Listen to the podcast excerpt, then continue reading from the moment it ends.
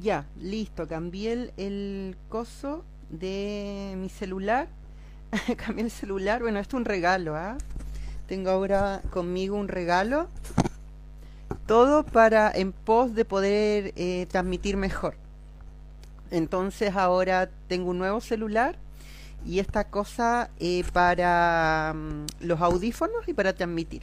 Y me da mucha risa porque no dice en vivo esta versión del Instagram, dice en directo, que me parece que está mucho más apegado a la realidad porque efectivamente hay como una especie de desfase cuando nosotros creemos que estamos en vivo.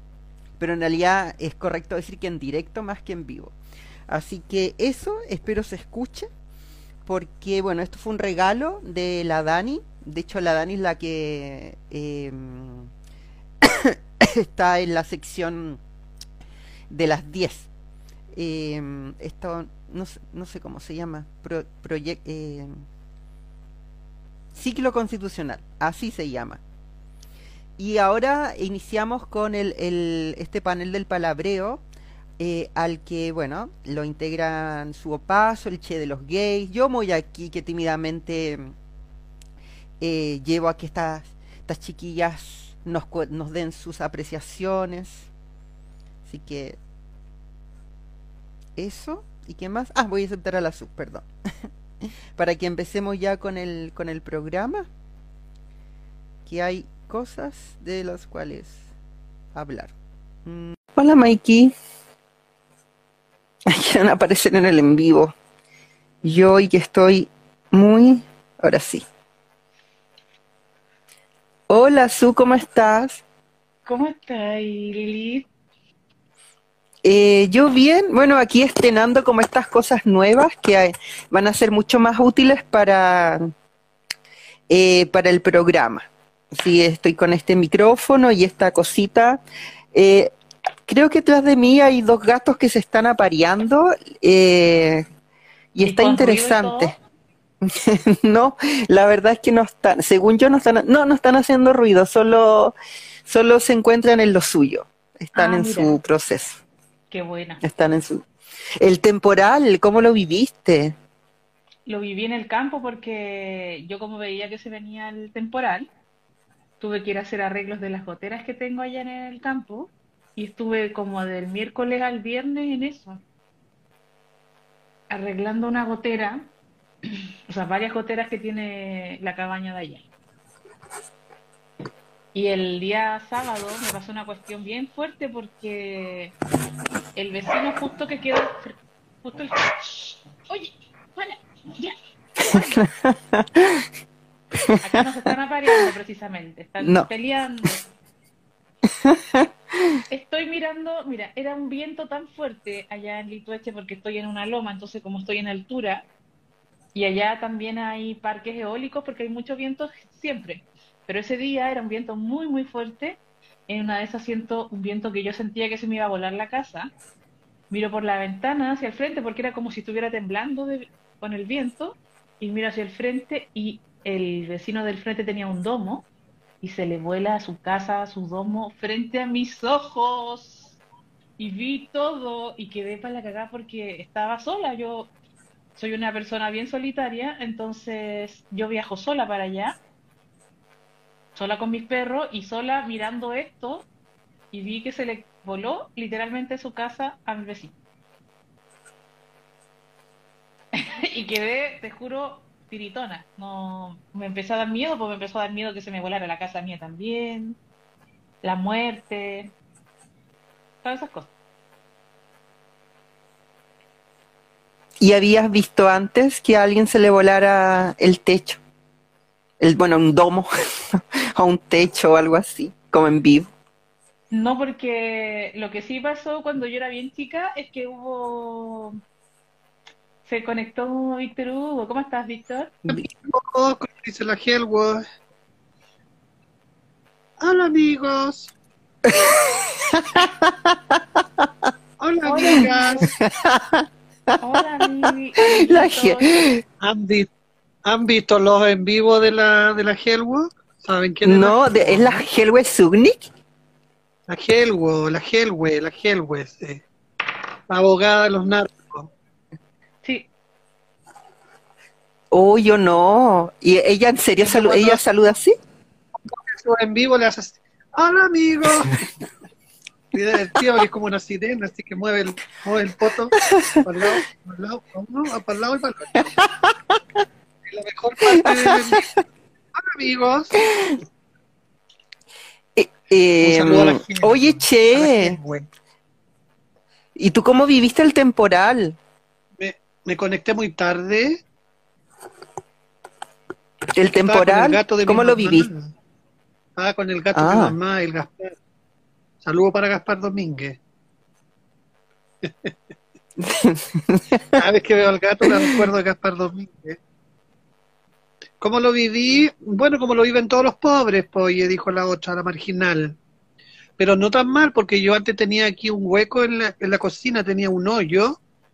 Tenía un hoyo, había partido por un pequeño hoyito. Y ese hoyito se fue creciendo, fue creciendo. Y por ahí entraban los ratones. Una vez tuve un ratón que vivió como dos meses aquí conmigo. Y hasta que tuve que ponerle una, una trampa y, y, y cometer homicidio, pues, oye, porque no, o era, el, o era el ratón o era yo, porque no me dejaba dormir. Y quedó el tremendo hoyo. Entonces cuando se llovía era terrible porque tenía que volver a mi casa a poner un, un, un balde arriba, justo arriba del refrigerador. Y por el hoyo, po. Y nadie quería venir a taparme el hoyo, porque nadie sabía que la población ese hoyo. Ese hoyo, tapar ese hoyo. Y hasta que un, eh, una vez un amigo me dijo, pero yo te tapo el hoyo. Pues me dijo, yo sé tapar hoyo. Ay, Regio, le dije yo. Y me vino y me tapó el hoyo. Así que cada vez que llueve me acuerdo de mi amigo. ¿Y quedó bueno el la viudo. un beneficio estupendo. No, ni una gota, oye, ni una gota. Pero la lluvia siempre como que recuerda como la pobreza, oye, como que me como que me recuerda la pobreza. Porque cuando chicos se nos llovía mucho la casa, entonces aquí había que poner la vacinica por aquí, después poner una olla por allá, por las goteras, pues, por las famosas goteras. ¿A ti se Entonces te me recuerda Lili? la pobreza. Eh, no, porque yo ahora soy privilegiada. Yo les contaba el programa pasado que tengo un calefactor de esto eh, eléctrico, por lo tanto, mm, y además que vivimos en un departamento y los departamentos de acá puede suceder de todo afuera y tú no escuchas nada. Es muy brutal eso y yo, yo comentaba que, claro, yo puedo entender que haya gente que no quiera renunciar a sus privilegios porque para mí sería súper difícil en este momento que alguien me dijera, ¿me podrías regalar tu calefactor? Yo en otras circunstancias, yo te juro que yo lo daría, pero después de probarlo, de recordar los bonitos momentos que he tenido con ese calefactor, lo cierto es que no, no, Oye, yo no, no ¿y tú quisiera renunciar. Esto de, cuando dices esto de que tú afuera puedes estar quedando la crema y tú adentro no escuchas nada, ¿es como vivir en Vitacura, dices tú? Sabes que yo sentía esa, eh, hacía esa, esa analogía.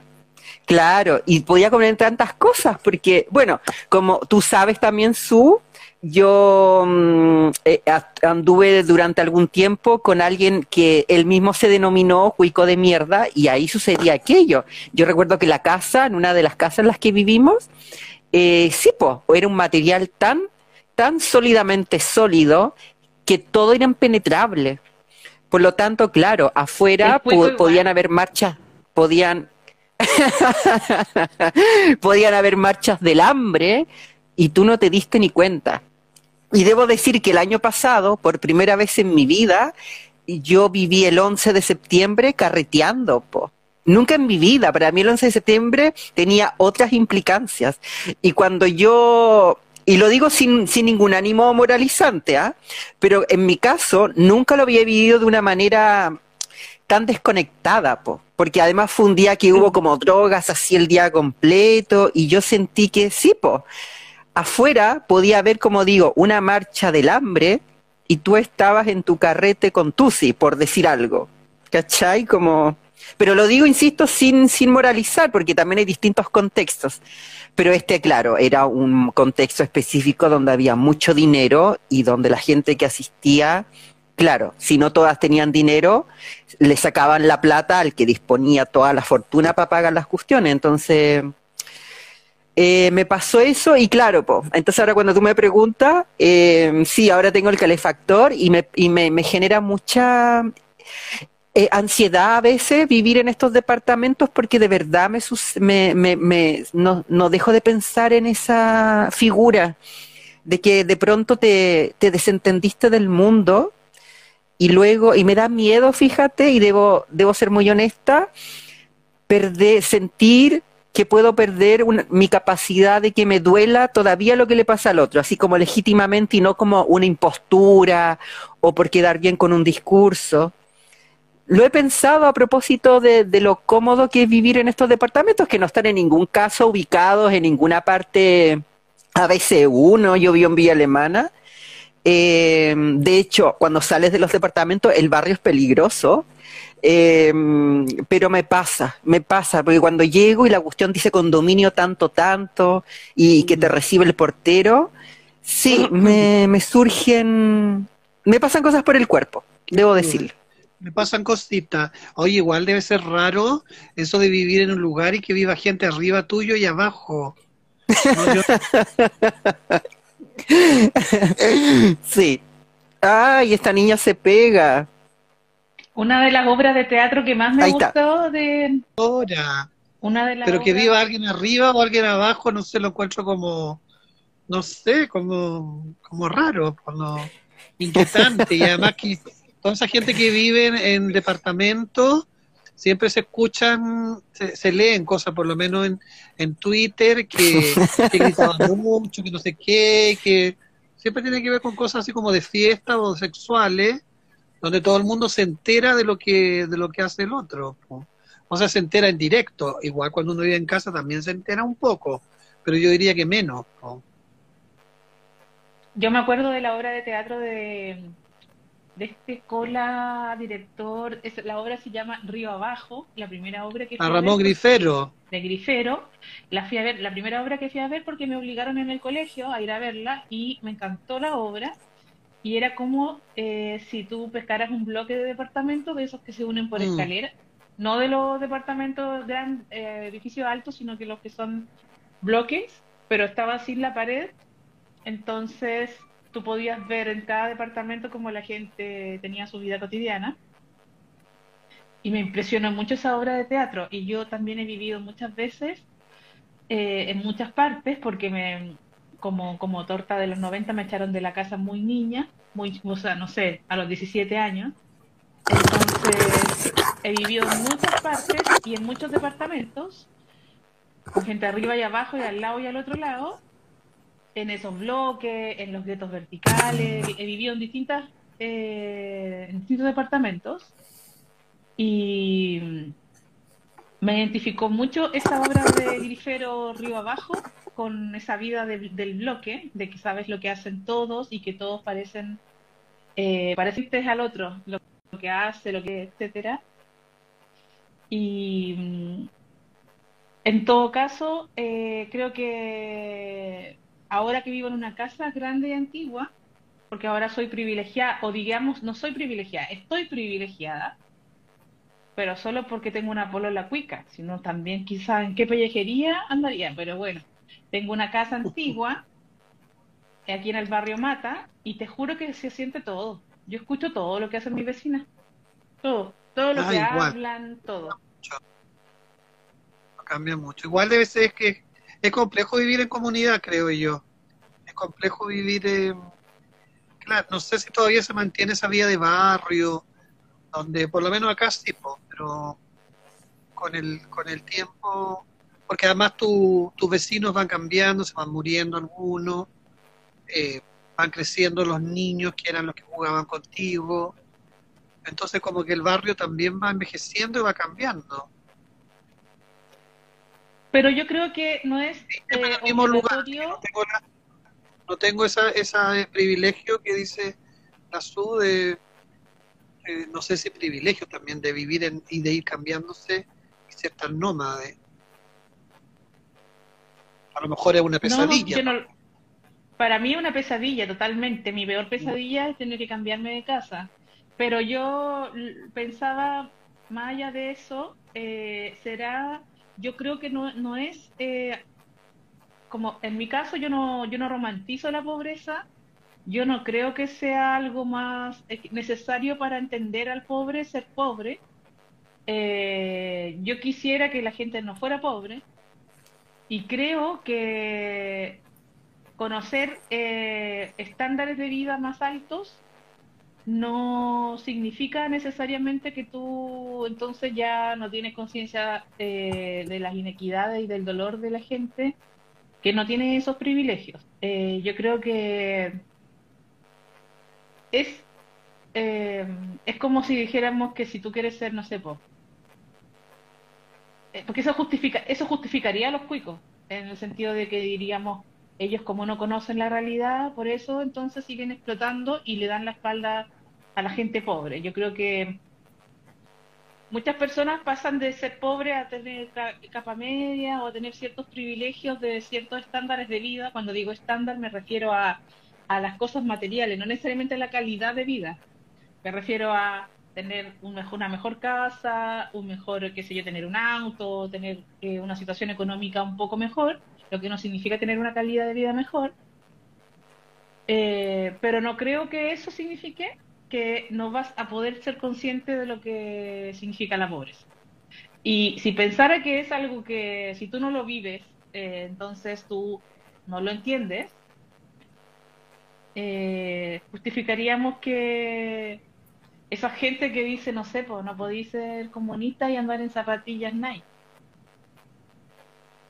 No podéis ser comunista y andar en una y tener iPhone. Y, yo creo que esto se trata de algo mucho más complejo que eso y que sí se puede empatizar con un otro que está viviendo una situación eh, de sufrimiento, aunque tú no lo estés viviendo y yo creo, es más, yo creo que es deseable que cada día menos gente viva esas condiciones de sufrimiento. O sea, yo, yo quisiera que cada día menos gente tuviera frío y para las goteras y se le muere la casa. Yo quisiera que cada día menos gente sea pobre, no que seamos todos pobres porque es lindo. No, no veo que, hay, que, que haya que como considerar que si yo no lo vivo, entonces yo no lo puedo comprender. O no me va a importar. Pero aquí somos pobres, los que estamos hablando somos pobres. O sea, somos pobres porque somos asalariados, somos pobres porque vivimos de un sueldo que es bajo, somos pobres porque tú tienes que ganarte la vida haciendo espectáculos y seguramente los ingresos también tuyos son bajos. La, la, la Lilith también tiene que vender sus queques mágicos para sobrevivir pobre. Aquí en general, por lo menos yo me relaciono con gente pobre con mucha gente pobre, la mayoría pobre. No, no existe la clase media, esa huevada de clase mediero, eso no existe, no existe. Hay gente que tiene mayores ingresos, mayores ingresos que otros, pero, pero somos proletarios. La burguesía, la burguesía es muy pequeña y la burguesía es realmente gente con mucho dinero, con costumbres muy distintas a las nuestras, con amistades, con colores de piel, con olores, con lugares también donde nosotros transitamos. Yo transito en lugares pobres, lugares eh, de, personas asalariadas, proletarios, y nos relacionamos con proletarios, y no creo que eso sea romantizarlo, sino que eso es así. Entonces, claro, uno se da cuenta ese, eh, de esa pobreza, no, no, solo se da cuenta, sino que además se hace patente en esto, en, en esto, en esta, en esta eh, situaciones climáticas, la lluvia, por ejemplo, que es más, ha sido marcadora en mi niñez, no sé si de otro, y también en la nieve, por ejemplo. No, yo no conozco la nieve, no, nunca he ido, tampoco me interesa demasiado, ¿no? Me acuerdo, sí, cuando estaba en la universidad con una beca, tenía unas compañeras, se las daban de cuica, de clase media, entonces ellas armaban unos viajes a la nieve, por supuesto que arrendaban los trajes, porque no eran de ellas, entonces arrendaban los trajes y todo su, digamos, todo su cuento era hacerse pasar en la nieve como que si ellas no fueran pobres y realmente eran pobres. Entonces, eh, no sé, yo no lo veo como romanticismo, sino que yo lo veo como una identidad, como una identidad que te marca, que te sitúa y que también que te hace cómplice con otro. No, no, yo me rodeo de pobres y mi mundo es con personas pobres, no, y, eso no es ni romanticismo ni poesía, es así, esa es la realidad. Ahora la realidad es muy distinta como era hace 40 años atrás o 30 años atrás. Igual hay que reconocer cuando tú dices somos proletarios, porque yo siempre recalco que soy pobre, porque ahora tengo la casualidad de tener una casa donde vivir, pero francamente dudo mucho si voy a poder tener esta misma casa en un mes más y vivo de lo que gano vendiendo libros de forma ilegal o haciendo show, como dices tú, pero hago poquitos shows y gano súper poca plata, aunque la gente no crea, gano muy poco. Y, y soy, soy casi, estoy, estoy en la línea de la pobreza con mi salario, digamos, pero no es un salario, no soy una asalariada, no soy una proletaria, porque no tengo eh, un empleo y un empleador y no tengo eh, un sueldo a fin de mes, no tengo nunca idea si voy a recibir plata o no para pagar el arriendo. Y creo que miles de personas hoy, a diferencia del el pasado, estamos en una condición de pobreza y de vulnerabilidad y de precarización de la vida económica tal que ni siquiera pudiéramos llamarnos proletarios porque no tenemos trabajo.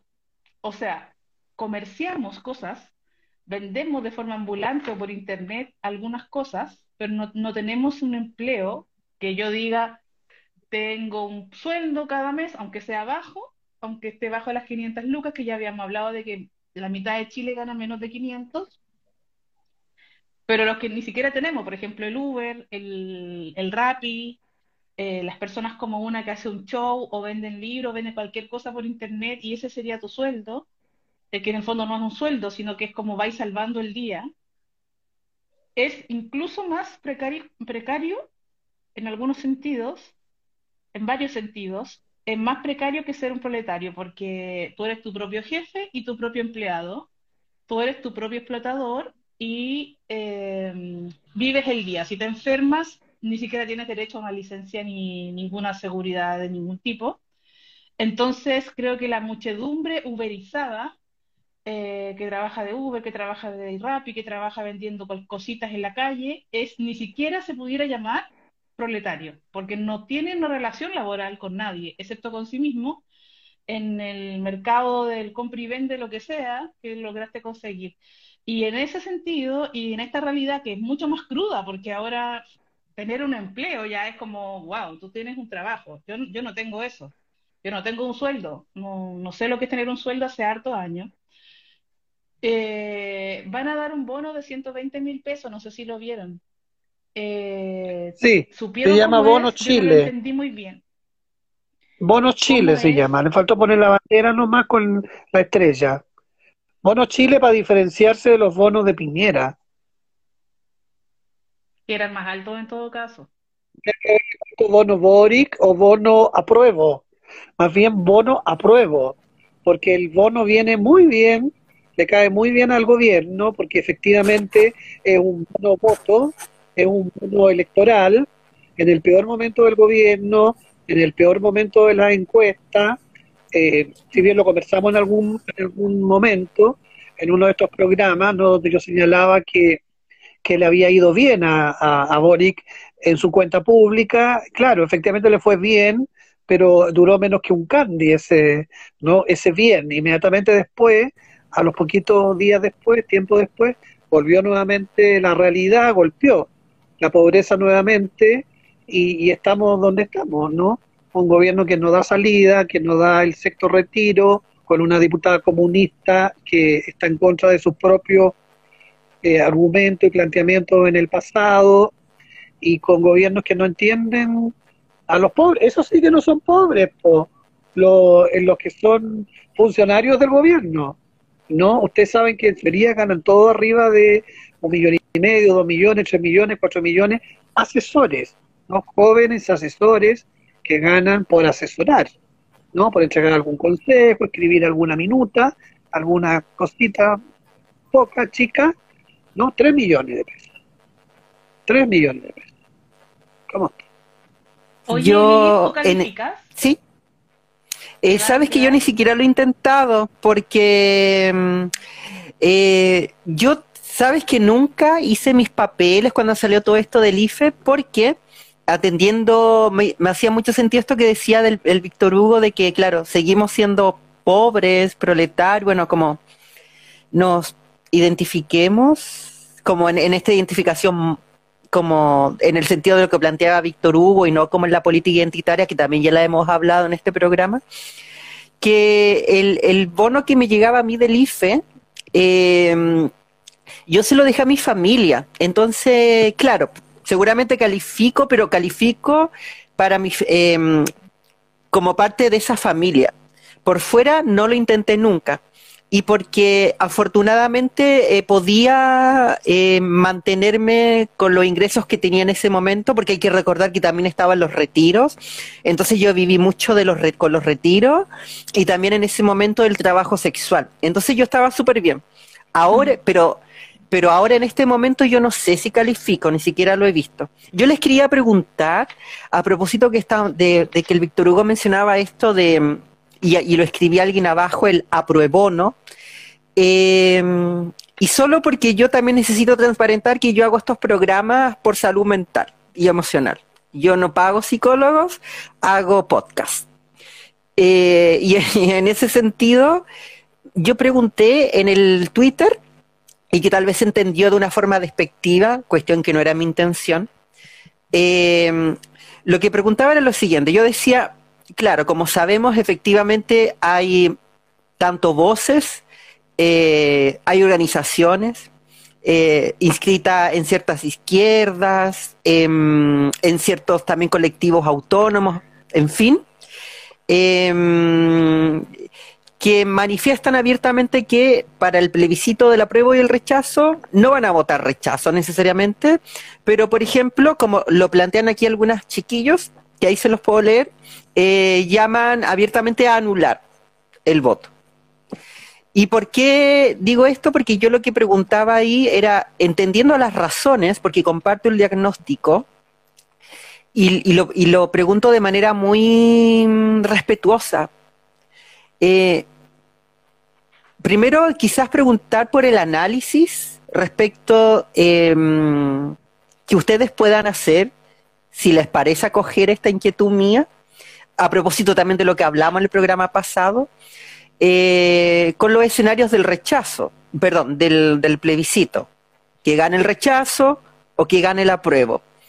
Eh, yo me adelanto y, y, tiendo, quizás soy muy, muy catastrófica o me faltan elementos, tiendo a pensar que si la propuesta que gana es la del rechazo, eh, y si bien compartiendo que vivimos en el fascismo, me da la impresión y me da esa impresión de que eh, se puede profundizar en, esta, en este fascismo y que sospecho eh, que también hay una especie como, no me atrevo a decir restauración conservadora propiamente tal, pero noto, lo noto como en mis vecinos eh, y también en algunos discursos que leo por ahí, un giro más conservador, por llamarlo de algún modo.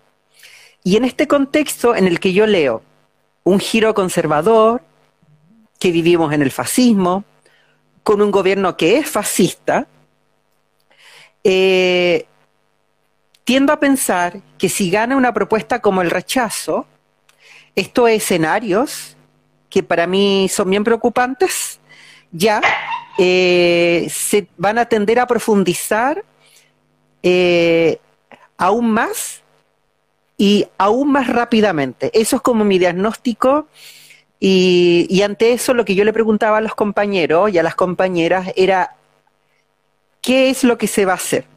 Y me encontraba con respuestas que yo también las comparto, del tipo, claro, que se, eh, bueno, ante esto vamos a reforzar eh, los lazos comunitarios, que en, muchos casos ya existen, en otros no, y, y, y me quedaba con, con, esa preocupación también, porque si, si la alternativa es esa, que yo adhiero, porque la intento hacer, a pesar de vivir en esos departamentos donde no escucho ni mierda, eh, pero trato de estar en iniciativas eh, territorial y toda la cosa.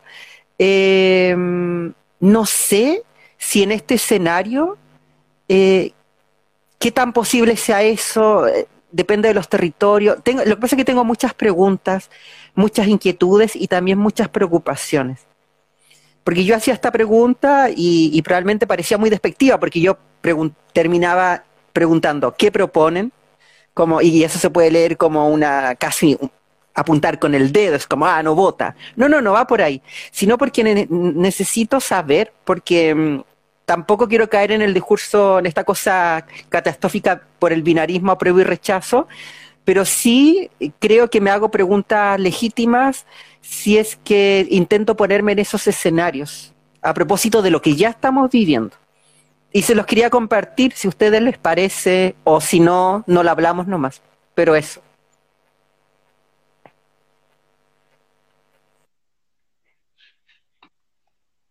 ¿Quién tiene la respuesta?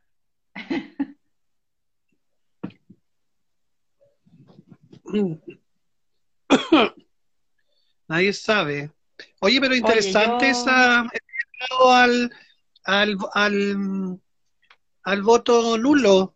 Estaba leyendo a organizaciones sociales de trabajadores también que llaman a, anular el voto. Incluso hay una agrupación de pobladores que está llamando a no votar, es decir, a desafiar la ley, porque en este caso la ley te obliga a votar por primera vez después de muchos años, estamos obligados a votar.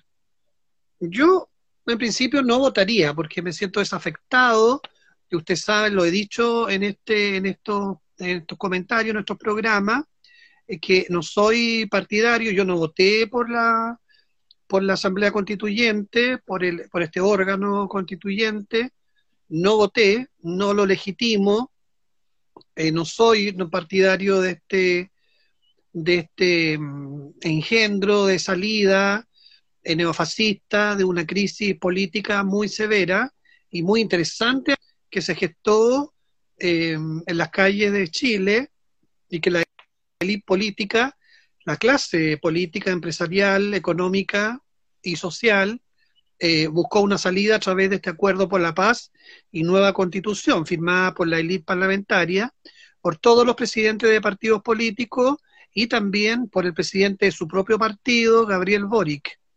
Entonces, esta constitución de Boric no, a mí no me representa para nada. La compré para echarle una lectura y la verdad es que un libro eh, de, difícil lectura, eh, yo creo que no lo va a leer la gente, ¿no? El común no lo va a leer porque no tiene tiempo, no tiene ganas, porque no, no invita tampoco a leerlo, por más campaña que hagan, por más viaje que haga la, la vocera de gobierno, por más matinales que se pasee, hablando ¿no? de la nueva constitución, aprovechando de hablar también de los peinados, de su pelo, de los regios que, que le hagan el spa, el canal. Eh, con todo eso no logra entusiasmar, creo yo, a la opinión pública. Entonces, mira, si tuviéramos la respuesta, estaríamos teniendo un programa como Zulma aquí en, en este minuto. ¿no? Eh, y, y además que, ¿por qué tienes que tener todas las respuestas, no? Cuando uno plantea esta crítica, por ejemplo, al acuerdo por la paz y nueva constitución, que no hay paz y lo más probable es que no haya nueva constitución, eh, según yo, siempre te dicen, bueno, ¿y qué propones tú? ¿No? ¿Cuál es tu camino? Bueno, no, eh, eh, tenemos que construirlo, creo, tenemos que buscar ese camino, pero no puede ser una imposición de la élite gobernante, de la élite política. Entonces es interesante cuando le plantean a la Lilith de que, de que hay que reorganizarse, que tiene que ser el tejido social el que plantee ciertas respuestas.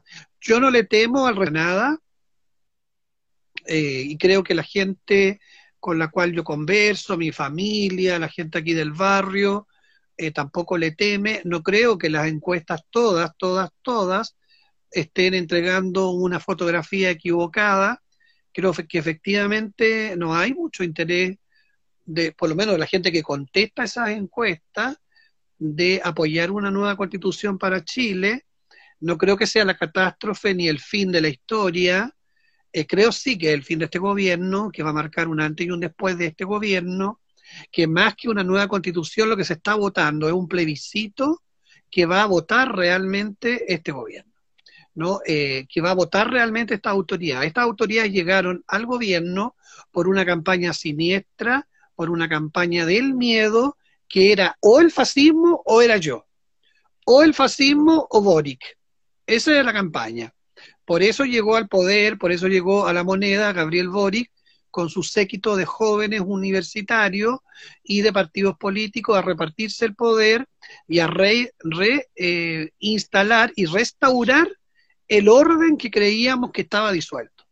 El orden de los 30 años que pensábamos que ya estaba liquidado, que estaba superado y que de hecho ellos mismos también lo daban por superado, se restauró con esta nueva alianza que hicieron con los partidos políticos de la concertación, de la exconcertación, de la llamada ¿no? regreso a la democracia, democracia pactada, democracia neoliberal. Entonces, no le temo al rechazo, porque además el rechazo no tiene dueño, el rechazo no es de la derecha, el, el, rechazo no es únicamente una postura de los partidos fascistas o de los partidos de la derecha. Creo que cada día más el rechazo es transversal y me parece muy interesante esta, esta otra también, eh, esta otra posición que no tiene prensa, que no tiene cabida, excepto que lo estemos conversando aquí, pero yo no lo leo, no lo escucho en los medios, ni siquiera en los medios eh, oficiales, por supuesto, para nada, y tampoco en los medios alternativos, ¿no? que le den cabida a estas posiciones que son interesantes también, que son críticas, resistentes, o sería no ir a votar, sería votar en blanco o sería derechamente votar nulo, que hasta ahora es la que más me convence y es la que más me motiva, ¿no? Por supuesto que no voy a votar a prueba y por supuestísimo que jamás votaría rechazo. Entonces solo queda la opción, si me van a, obligar a votar, a, anular, anula el voto, ¿no? Anula el voto porque el voto, igual que el voto, es tuyo.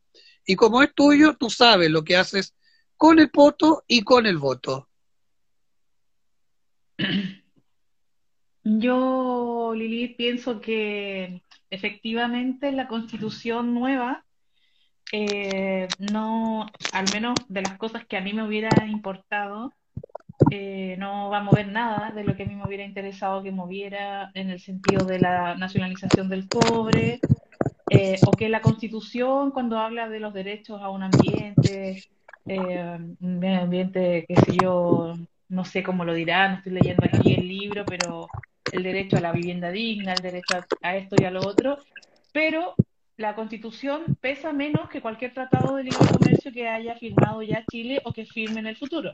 Entonces, la Constitución, frente a cualquier minera que viene aquí a contaminar, eh, no pesa nada, porque los tratados se respetan por sobre la constitución de Chile. Y en ese sentido, eh, me parece lindo tener una constitución que diga cosas como que acepta, qué sé yo, que somos un país eh, multicultural y todas esas cuestiones que dice, pero son solo palabras bonitas. Eh, además, se había dicho que la constitución partía en blanco y no está en blanco. El 40% de esta constitución es exactamente la misma constitución de Pinochet y se han cambiado el otro más o menos 50-60% es lo nuevo que le han agregado, que son cosas simbólicas muy importantes, pero que pueden o no tener incidencias en, en la realidad, porque ya sabemos que, como te decía, bueno, los tratados internacionales se respetan por sobre la constitución chilena. En ese sentido, yo tiendo, tiendo a creer que voy a votar a prueba, pero con el mismo interés que voté Boric. O sea, no, en mi caso, yo probablemente, yo, yo ese día igual fui y voté por este señor Boric y ahora seguramente igual voy a aprobar porque preferiría tener esta nueva constitución que es más linda que la otra, entendiendo que la constitución pesa menos que cualquier tratado internacional, entendiendo que la constitución no defiende, no defiende la... Eh, por supuesto que las mineras siguen extrayendo sin pagar ningún royalty y y los negocios son más importantes que todo lo que está escrito en la Constitución, que puede ser muy interesante, esta cosa como más moderna, ¿cierto? Que a mí me, me parece bonito. Es bonito hablar con lenguaje inclusivo, es bonito decir que respetamos a todas las culturas y las identidades que viven acá y todo eso, pero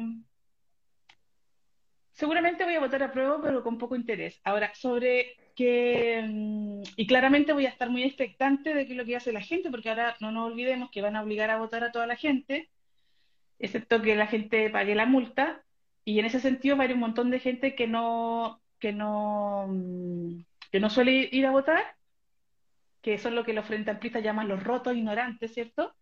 Los pobres rotos ignorantes que quieren que todos se lo regalen. Eh, es decir, nosotros los pobres, ¿cierto? Vamos a ir a votar obligatoriamente porque si no viene una multa.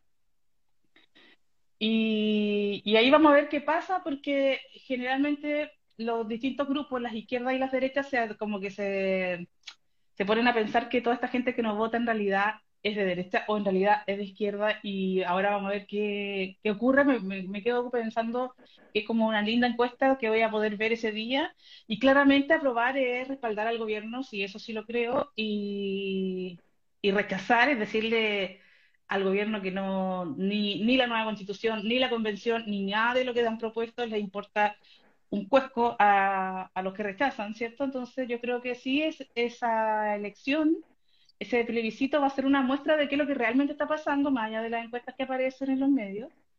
Me quedo como muy expectante de ver lo que ocurra. Ahora, sobre eso de yo me organizo, eh, yo creo que estamos viviendo en un mundo feliz. O sea, yo creo que realmente no va a cambiar mucho nada con la nueva constitución y sin la nueva constitución. O sea, yo creo que la constitución se encargó, esta nueva constitución se encargó de proteger eh, el neoliberalismo, así tal como lo vivimos hasta ahora, como que la constitución se preocupó mucho de no mover las piezas eh, que podrían desestabilizar la estructura económica. Y en ese sentido, en lo, en lo económico creo que no va a influir demasiado eh, si, si gana uno o el otro, excepto en lo político, en el fracasó el proyecto de este nuevo Chile o, el Chile respaldó a Boris. Me, me interesa verlo, me interesa ver qué pasa porque nadie lo sabe pero sobre la realidad de que vamos a vivir igual en un mundo neoliberal, ¿cierto? Eh, como que, claro, no veo que haya una gran distancia entre lo que estamos viviendo ahora y qué pasaría si gana el rechazo. No va a pasar nada. Y si gana el apruebo, ¿qué va a pasar? Mm, vamos a tener un Estado plurinacional en cinco años más, pero con un neoliberalismo salvaje, con las mineras, las mineras canadienses van a venir a hacernos cagar, porque a eso fue Boris para allá, ¿cierto? A eso fue al bar a juntarse con el presidente de, Canadá, ¿cierto? A ofrecerle que venga para acá a poner sus a poner sus minas y explotarlo todo, ¿cierto? Entonces, yo en ese sentido pienso que pienso que no no estoy a favor de lo que me dicen de que hay que organizarse, la vida comunitaria, qué vamos a hacer si viene el neofascismo, ¿qué vamos a hacer? Organizarnos. Pero yo no soy muy organizada, yo, vivo en un mundo bien individualista. Entonces, eh, como yo vivo en un mundo individualista, siento que no, no, no hay nadie que pueda ayudarnos. No, no creo que haya que empezar, vayamos a empezar a organizarnos cuando gane el rechazo. Para nada creo eso. Creo que las organizaciones que existen, existen y son pequeñas, son súper pocas y son de élites generalmente. Eh, creo que, lo que lo que ha hecho la dictadura y los 30 años de neoliberalismo ha sido precisamente destruir cualquier lazo social, cualquier organización eh, social, y hay algunos grupos organizados, seguramente ustedes están en alguno de esos grupos, entonces me pueden tener la perspectiva de que la sociedad pobre está organizada, pero yo creo que no. Yo creo que no estamos organizados, eh, quizás hayan grupos que sí, pero son grupos pequeños, ¿cierto? Grupos pequeños que no somos capaces de defendernos frente a, lo que está pasando ahora, ¿no? Ahora mismo, cuando me acuerdo cuando mataron a Catrillanca y mucha gente salió a, a las manifestaciones, ¿cierto? Bueno, pero ahora matan como un comunero todas las semanas y nadie sale a ninguna parte. Entonces yo no veo mucho como que mm, haya una sociedad civil organizada de tal forma que pueda hacer frente a la normalización de la violencia de Estado y, y al salvajismo de, este capitalismo en que vivimos. Yo creo que no, no existe algo como que la organización, lo que hace uno es juntarse con sus amigas, arrendarse una casa, hacer una olla común y, y creo que eso no es eh, más que salvarse igual como un poquito, como que te salváis el pellejo entre amigas. Pero no sé si hay una sociedad organizada, yo no, yo al menos no lo veo, como para hacer frente, pero no hacer frente a lo que va a venir si gana el rechazo, porque probablemente gane el apruebo. Lo más probable es que va a ganar el apruebo y que todas las encuestas estén mintiendo. Yo creo eso firmemente. Eh, yo creo que no hay, no hay organización. Si hubiera organización, no serían 200 personas en la Plaza de Dignidad luchando por, qué sé yo, por los presos de la revuelta. Serían miles de personas organizadas, trabajando de manera eh, por todo el territorio, pero eso no está sucediendo.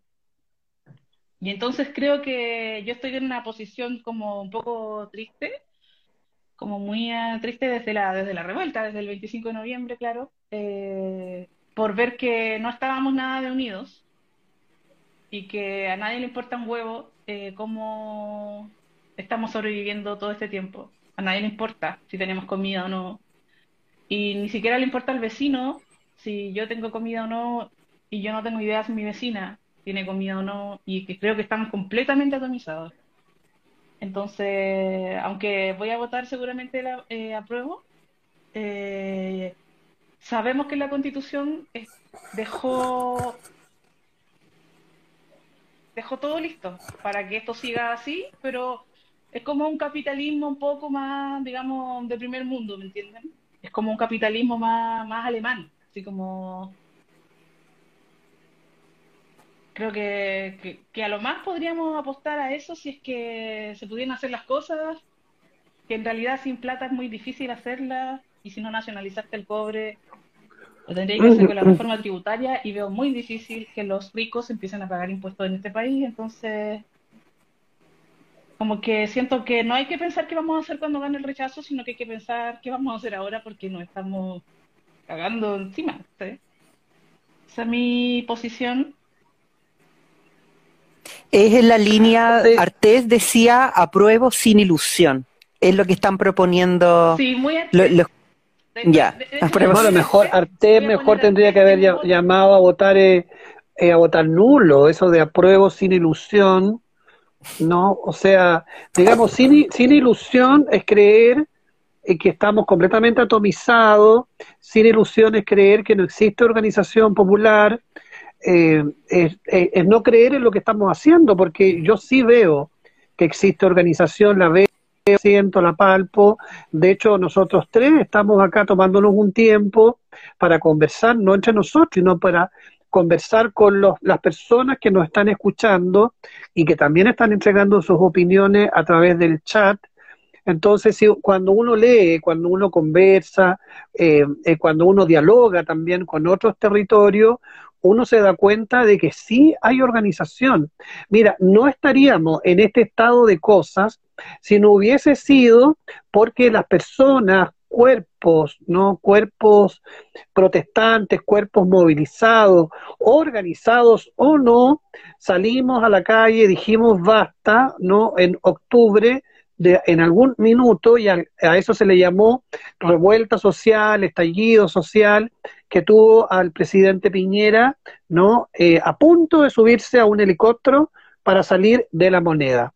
Si no hubiese sido por esa organización social, por esa protesta, por esa emancipación, por ese ruido callejero que yo no había visto nunca, las calles incendiadas de Santiago y de regiones ¿no? Cuando se puso en duda el orden del capital, cuando la gente entraba a saquear los supermercados, más que saquearlo, entraban a recuperar todo el dinero que le roban las transnacionales del mercado, que roban esos grandes empresarios, fueron a recuperar ese dinero, esa plata que le roban todos los días, que nos roban todos los días en los supermercados. Precisamente muchos de esos jóvenes que han salido a protestar están presos ahora a los cuales nosotros les llamamos presos políticos y el gobierno les llama preso, preso, preso, nada más. Entonces, efectivamente creo que hay, que hay organización, que hay organización. Entonces, eh, tal vez es una trampa también de la élite, creo yo, hacernos creer que estamos viviendo el individualismo, que estamos viviendo atomizados, completamente atomizados, cuando particularmente ahora, ¿no? Con la posibilidad de la de las redes, de la internet, de los medios, de la visualidad, nos permite darnos cuenta de que todos los días, eh, en, cada minuto, en cada hora, están ocurriendo cosas. Claro, ojalá ocurrieran muchas más, ojalá fueran mucho más visibles, ¿no? Pero ahí también depende de los medios los cuales nosotros nos informamos, de, pero que de que hay una transformación, de que hay una hay una emergencia, de que hay una fuerza revolucionaria que está agitando las cosas, eso es cierto. ¿no? Lo que pasa es que aquí hubo un orden que se, que se intentó restaurar, la restauración del orden, la restauración de la paz. Por eso le llamaron Acuerdo por la Paz y Nueva Constitución. Y lo que vino a ser la, la Convención Constitucional fue precisamente hacernos ver un espejismo ¿no? un espejismo de orden institucional donde ciertas voces que nos decían que eran representativas del pueblo, porque había representantes indígenas, porque había gente popular, porque estaba la, tía Pikachu, porque estaba el pelado Bade, porque estaban otras personas también que podrían representar esa voz popular, pero se transformó finalmente en un espejismo, ¿no? En un espejismo que ahora se ve la cara, el, que digamos que se enfrenta a su propio rostro y se da cuenta que la gente, la opinión pública, no confía totalmente en eso. Entonces, lo que sí, yo confío que sí hay un movimiento social, popular, que cada día crece, que cada día es más fuerte. Ahora, que no existen líderes que Carmen, presenten esa voz, tal vez eso es cierto, que no hay líderes que configuren que lideren, por eso es líder, que lidere, que lideren, que lideren esas posiciones, tal vez no los vemos, pero yo creo que lo hay, que lo hay pero, mucho. Pero más allá de lo que uno cree, pero más allá de lo que uno cree, tú dices, por ejemplo, ese pueblo organizado que tú dices, cuando fue la elección, ¿votó, votó por Jadwe o no votó?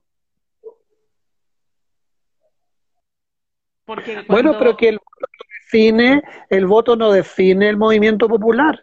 El voto no define la organización social, el voto es una representación de la élite, el voto es una estructura, eh, digamos, eh, que intenta a través de, un acto, del cual todos desconfiamos, por supuesto, intenta restaurar el orden. ¿no? Eh, entonces, tampoco las votaciones, si tú te, da, te, vas a los datos duros de las votaciones, que digan que, que, que, que Boric, que es el presidente más votado de la historia de Chile, oye, hubo la mitad de los, de los, de los que tenían derecho a voto no fueron a votar.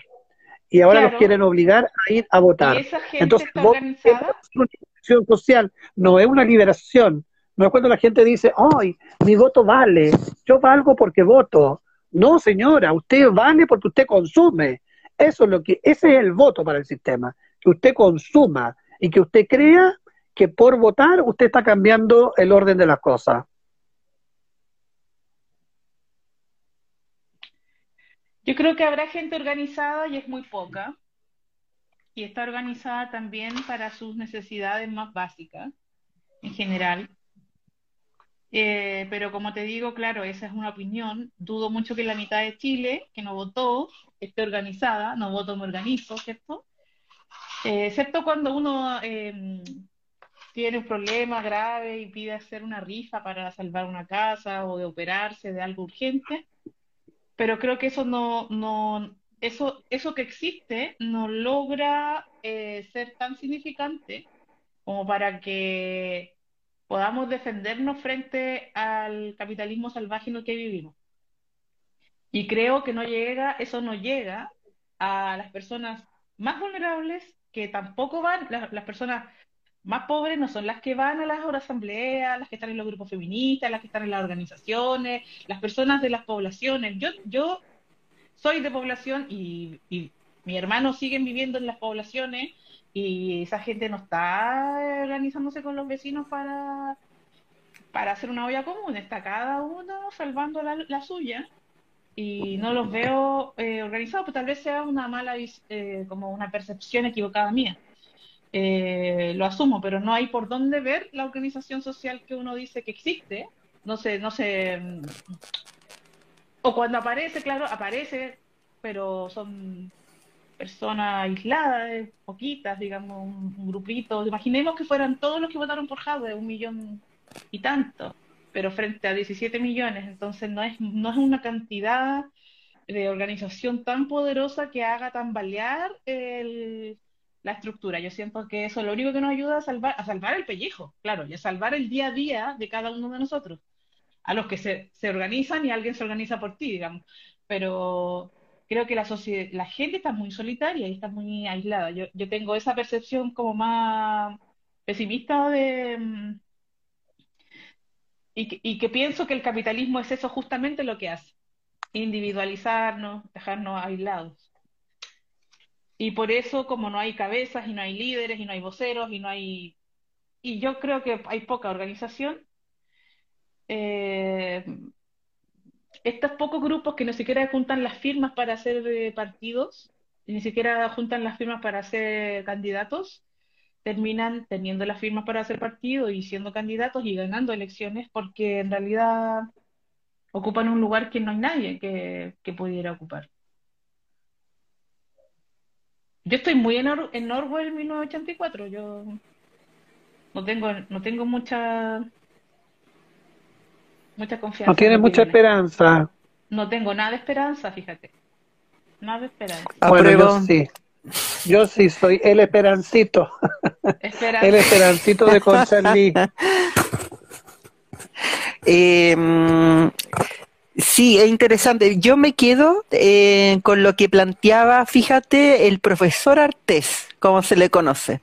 A pesar de incluso todas las críticas que le hemos hecho también en este programa, porque todavía, bueno, hay mucho como de un sector muy que representa mm, como de una cierta masculinidad también, que sabemos que sobre todo a ciertos cuerpos eh, vaya que hemos estado en aprieto con esas masculinidades.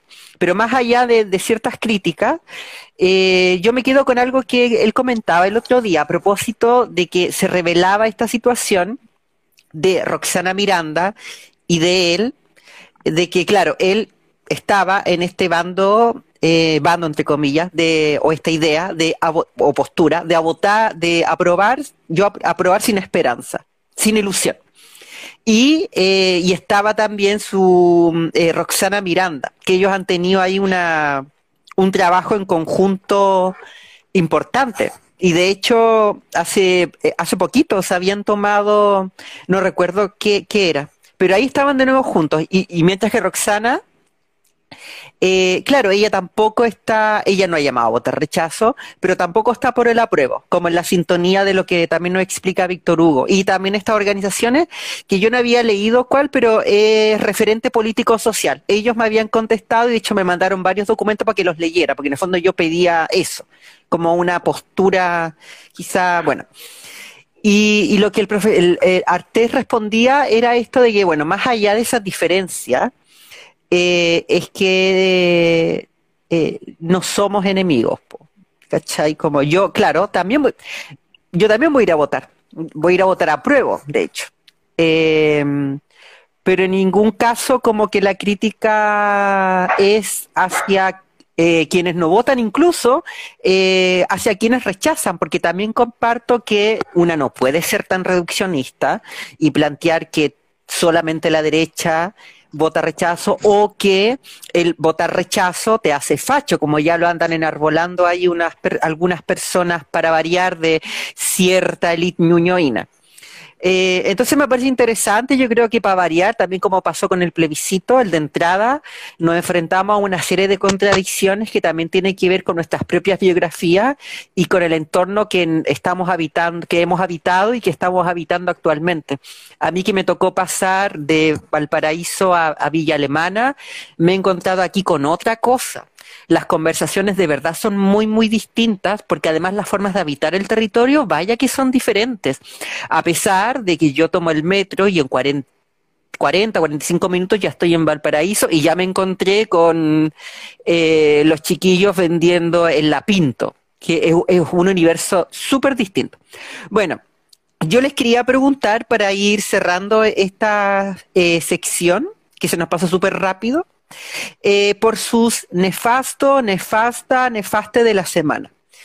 Y para anunciar ya que se viene la entrevista a, las chicas de eh, Contramuseo de la Memoria Disidente Sexual, que se montó este fin de semana en Valparaíso en el contexto de esta jornada artística de, de Traba. Les dejo la palabra. Sí, yo no pude ir porque estaba lloviendo. Tenía muchas ganas de ir, pero como uno ya es una señora eh, de cierta edad y de cierta salud también eh, minusválida, eh, me resistí no, y no, no fue, imposible salir de Santiago. Allá también estaba lloviendo en Valparaíso, en Villa Alemana también llovió. Bueno, ser porque somos el mismo país. Mira, mi nefasto de la semana es la familia Berger Herz, particularmente Germán, porque no es Germán, es Germán. Germán Herz, Germán Berger Herz que es el nuevo agregado cultural de Chile en España con su embajada en Madrid, pero él va a ejercer desde Barcelona, donde entiendo está, vive con su familia. Eh, se dice que es un cineasta de mucho prestigio, se dice también que fue funcionario de gobierno de Michelle Bachelet, encargado de comunicaciones de la época, o sea, un concertacionista de tomo y lomo, eh, cuya madre es la diputada comunista, es la prestigiosa y también polémica, por qué no decirlo, abogada comunista, defensora de los derechos humanos, Carmen Gers, que en el último tiempo se ha destacado por su, por su rabiosa presencia mediática, por su rabiosa presencia también tuitera, tanto así que al más mínimo intercambio u opinión contraria a sus posiciones siempre tan marcadas, eh, finalmente termina bloqueando, como me ocurrió a mí, que me bloqueó en Twitter. Me bloqueó en Twitter por rechazar el nombramiento de Galo Eldenstein como subsecretario de la Fuerza Armada. Galo Eldenstein, que es muy amigo ¿no? de, su, de ella misma y de su pareja, Manuel Riesco. Entonces, entre familia, digamos como la familia con leones, se defienden, se defienden tanto que la información que recibimos a través de los medios es que el señor Hermann, Hermann, eh, Hermann Berger Herz, que fue anunciado como agregado cultural en Barcelona, llegó a presentarse a las oficinas del cónsul en Barcelona y resulta que el señor cónsul, un diplomático de carrera, no la información oficial, o sea, nunca nadie del gobierno, del servicio exterior, el Ministerio de Relaciones Exteriores tuvo la amabilidad o tuvo la obligación, la verdad que una obligación laboral de mandarle un correo al cónsul señalándole que eh, este señor había sido nombrado eh, agregado cultural y que debía ser puesto en una oficina y que ta, ta, ta, ta, y, y, su, su, remuneración y su, en fin, cómo iba a ser localizado. Bueno, cuento corto, el señor eh, cónsul de Chile en Barcelona eh, mandó una, un correo formal eh, a, Chile, al, al, servicio exterior, manifestando su posición, su impresión también, su duda, su inquietud respecto de la falta de prolijidad en lo que está ocurriendo. Ese correo se filtró, no sabemos cómo se filtró, a lo mejor lo filtró eh, aquí mismo en Santiago. A lo mejor lo filtraron los mismos compañeros, amigos del señor eh, Berger o de la señora Hertz.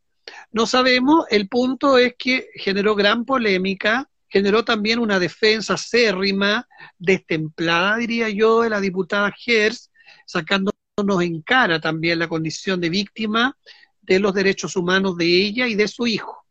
Y que por tal razón y circunstancia él merecía estar en ese cargo. Entonces me parece a mí que realmente es bien nefasto cuando se usan los derechos humanos, la lucha por los derechos humanos para intereses personales, individuales y también cuando se usa la política, cuando se usan también los puestos administrativos y de poder para generar dinero, para generar lucro, para generar también beneficios personales. Yo lamento que las relaciones exteriores de este país estén en este punto. Y siento también que la compañera Gers, y la llamo compañera por su militancia comunista, esté mucho más preocupada del futuro, del devenir diplomático, polémico de su hijo, y no de la desastrosa política exterior del gobierno de Chile respecto de países hermanos, de países amigos, particularmente de Cuba. El gobierno de Boric es enemigo de la revolución cubana. ¿Dónde ha estado la compañera Carmen Gers? Defendiendo la revolución cubana, defendiendo la independencia, la autonomía del pueblo cubano, la independencia, la autonomía del pueblo venezolano. ¿Dónde ha estado la compañera Carmen Gers? ¿Dónde lo ha estado defendiendo? Entonces me parece lamentable esta situación, me parece lamentable también que se usen eh, los cargos para entregar eh, ciertos beneficios familiares. El mismo presidente Bori, con esto termino, señaló en su campaña política, señaló también en la publicidad electoral de que no iban a ser nombrados familiares de autoridades en cargos de responsabilidad política institucional. Y lo primero hace es nombrar a familiares, a amigos, a los cuales le tiene deuda y a los cuales les tiene que pagar favores políticos. Y lo peor de todo es que después de este enjambre de errores, este enjambre también de situaciones lamentables y nefasta, el gobierno de Chile, a través del amigo personal de Boric, que es el embajador en España, reprenden y le ponen una nota de mérito al, eh, al cónsul de Chile en Barcelona. Lamentable la política exterior del gobierno de Chile, lamentable la ministra Urrejola y lamentable, por supuesto, los amigotes del servicio exterior del, del socio presidente Gabriel Boric Fon. Esos son mis nefastos de la semana.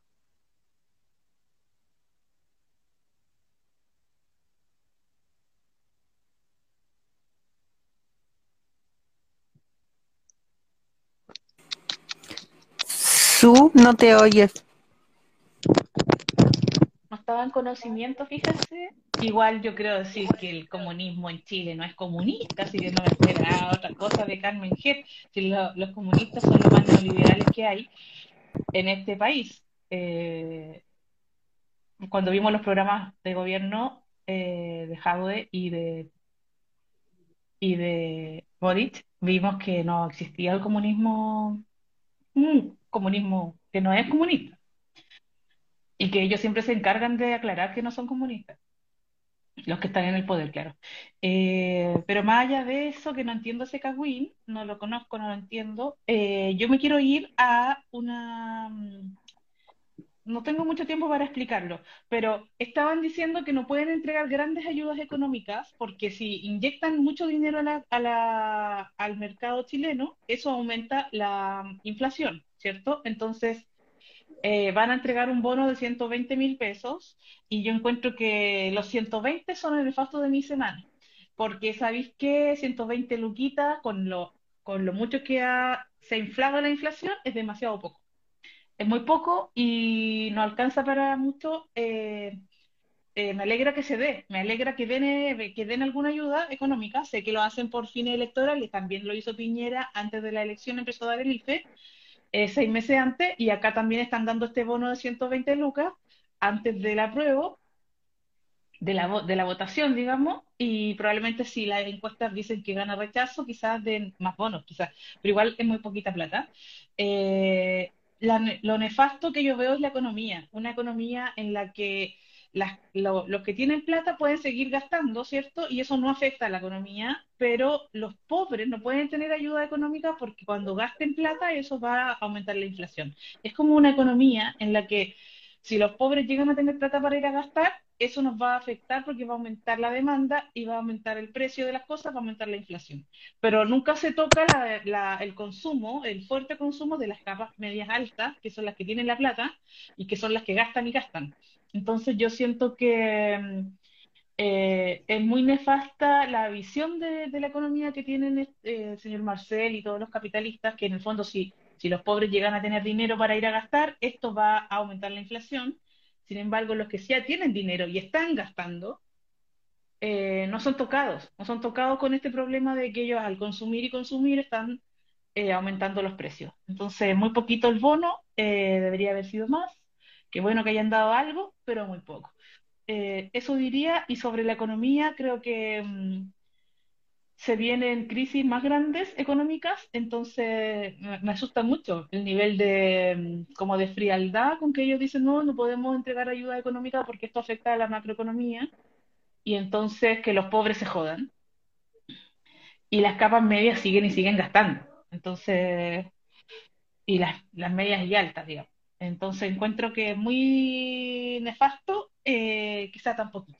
Tienen que poner más platita eh, y creo que, mira, decir un bono de 120 es una manera diferente de decir por cuatro meses vamos a dar 40 lucas, que sería un bono más chico que el que dio Briones en su momento cuando tanto se le criticó. Entonces, como ellos no querían decir vamos a dar 40 mil pesos por tres meses, prefieren decir vamos a dar un bono de 120 está mejor comunicado el bono que, lo anterior, que el del gobierno anterior, pero es más precario que el del anterior. Y como las cosas están tan caras, producto precisamente de la inflación, que es por la crisis mundial, esas 120 lucas en realidad no te alcanzan para mucho, para mucho nada. Igual toda ayuda sirve porque estamos en la precariedad máxima juntando la plata para el gas, pero igual me nefasto eso, ese bonito 120. Ya, Regitud. Bueno, de nuevo, como siempre, muchas gracias, Su y Che, por eh, estar en, eh, en este programa y en esta sección del panel del palabreo. Se nos pasó rápido.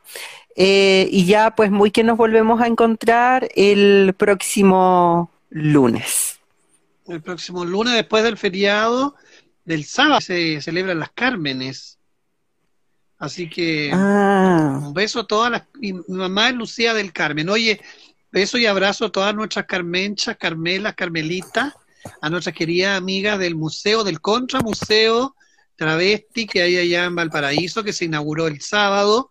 Curiosamente, el mismo sábado, el Día de la Visibilidad Lésbica, también se inauguró un museo, una muestra, un, un archivo de la memoria acá en el Museo de la Memoria, pero que, calificaría yo como un museo más oficial.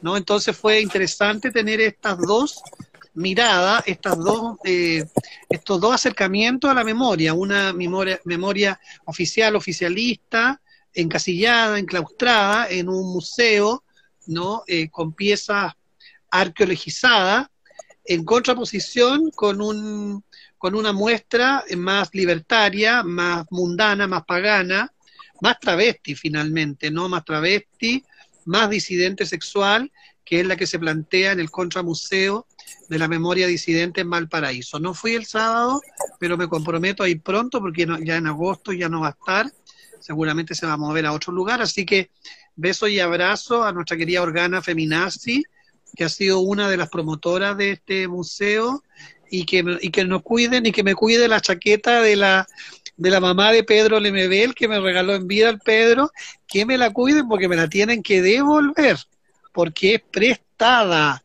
la chaqueta de la señora Violeta. Eso, beso y abrazo para las compañeras, compañeros y compañeras del Contramuseo, de la memoria, disidente, sexual.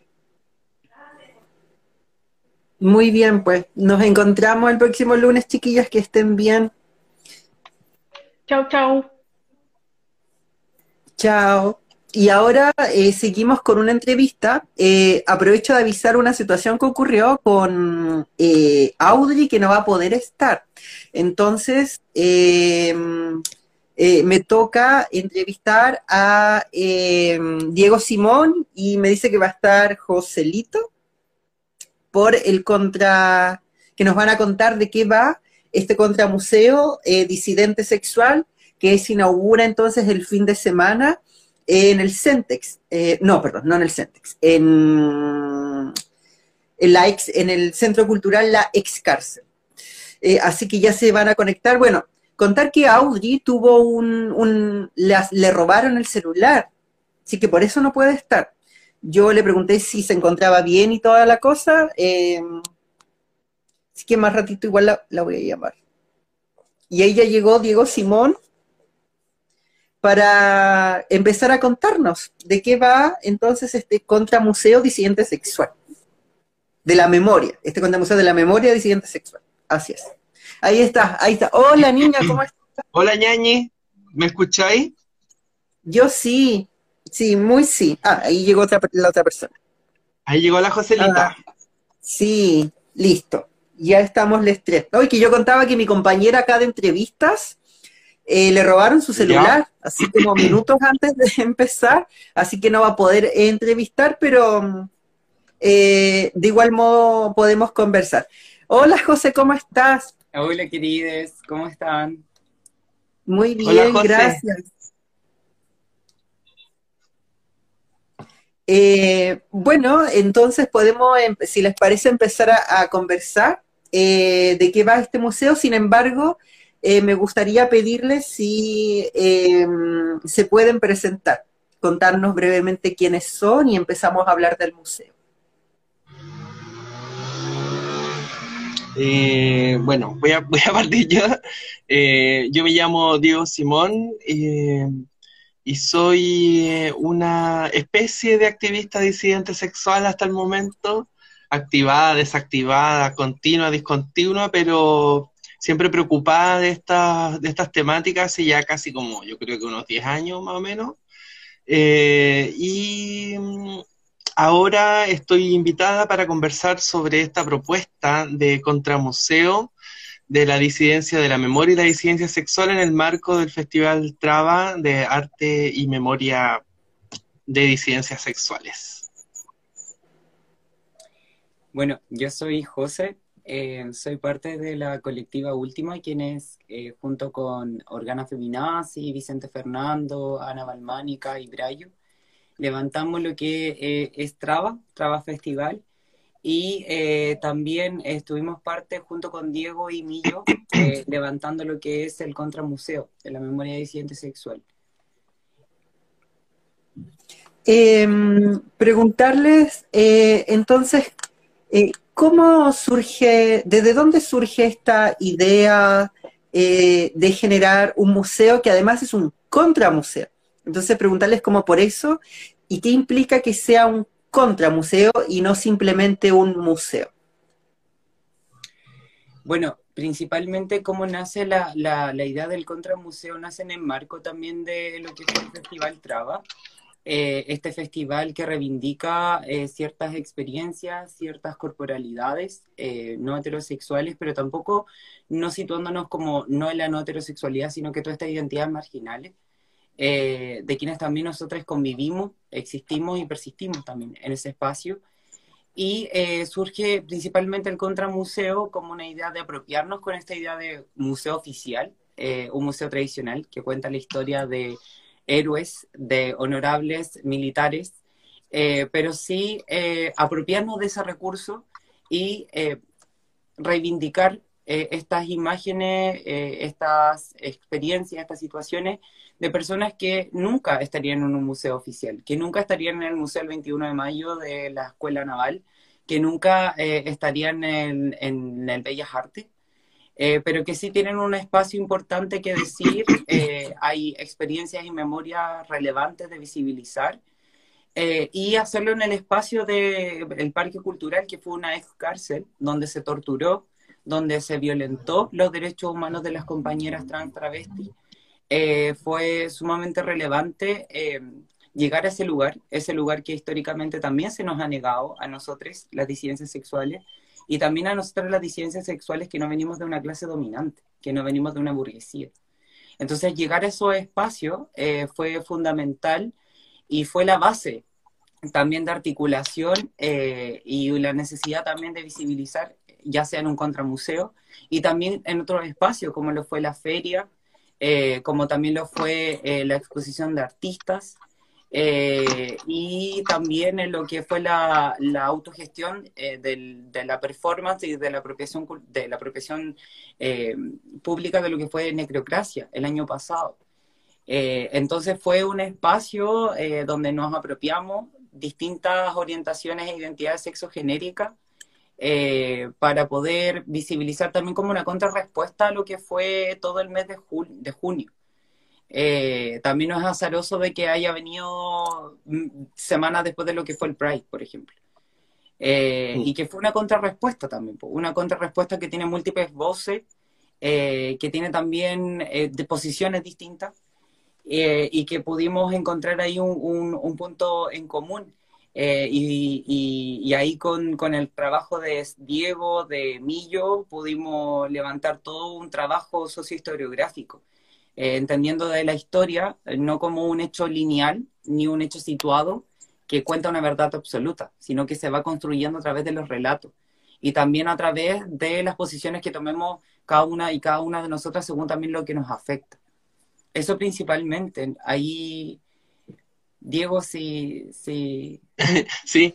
Eh, igual, eh, a propósito de cómo nace la idea y todo, eh, yo creo que de un tiempo a esta parte ha surgido un movimiento al interior de las disidencias sexuales o del movimiento de disidencia sexual que se ha preocupado de la memoria histórica eh, de la recuperación de nuestra historia y de la reparación histórica de las sobrevivientes, de las que han sido eh, impactadas por, por eh, los hechos, los acontecimientos históricos de violencia sistemática y permanente en un contexto patriarcal, heterosexual, capitalista, racista, ¿no es cierto?, colonialista. Entonces, ante ese, esa inquietud, eh, no es tampoco azaroso que busquemos eh, cualquier excusa, cualquier oportunidad para poder exhibir y exponer eh, una, una, mirada crítica de lo que también sucede a partir de junio, como decía la José, en relación a la historia del norte.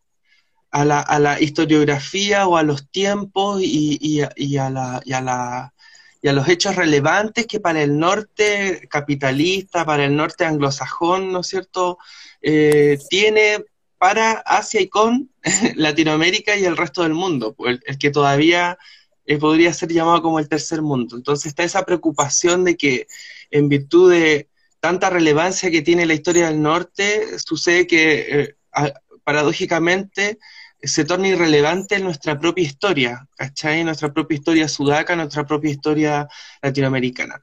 Y en ese contexto, eh, entre buscar eh, oportunidades y excusas, eh, también el arte ha sido de alguna manera una especie de vehículo o de o de fuerza eh, creadora, crítica, ¿no es cierto?, eh, y transformadora en el plano eh, filosófico, en el plano del pensamiento, pero también ha generado grandes impactos en el plano de las transformaciones sociales. O sea, nosotros también tenemos una mirada respecto de la historia o la sociohistoriografía sexual que planteamos, de que existe un dinamismo en la sociedad, ¿no es cierto? Que hay unos cambios, que podemos mirar que eh, han surgido cambios en torno a la manera en cómo han sido los niveles de violencia hacia nuestras cuerpos, que, entre paréntesis, ha sido solamente eh, conquistado a través de la organización, de la manifestación política, de la rebeldía, de, la, de la desobediencia, pero que de alguna manera eh, estos cambios siguen teniendo una deuda, siguen teniendo ciertas eh, modificaciones, siguen teniendo ciertas, eh, digamos, ¿cómo, cómo, cómo traducir este watching Que además ya es una, ya una palabra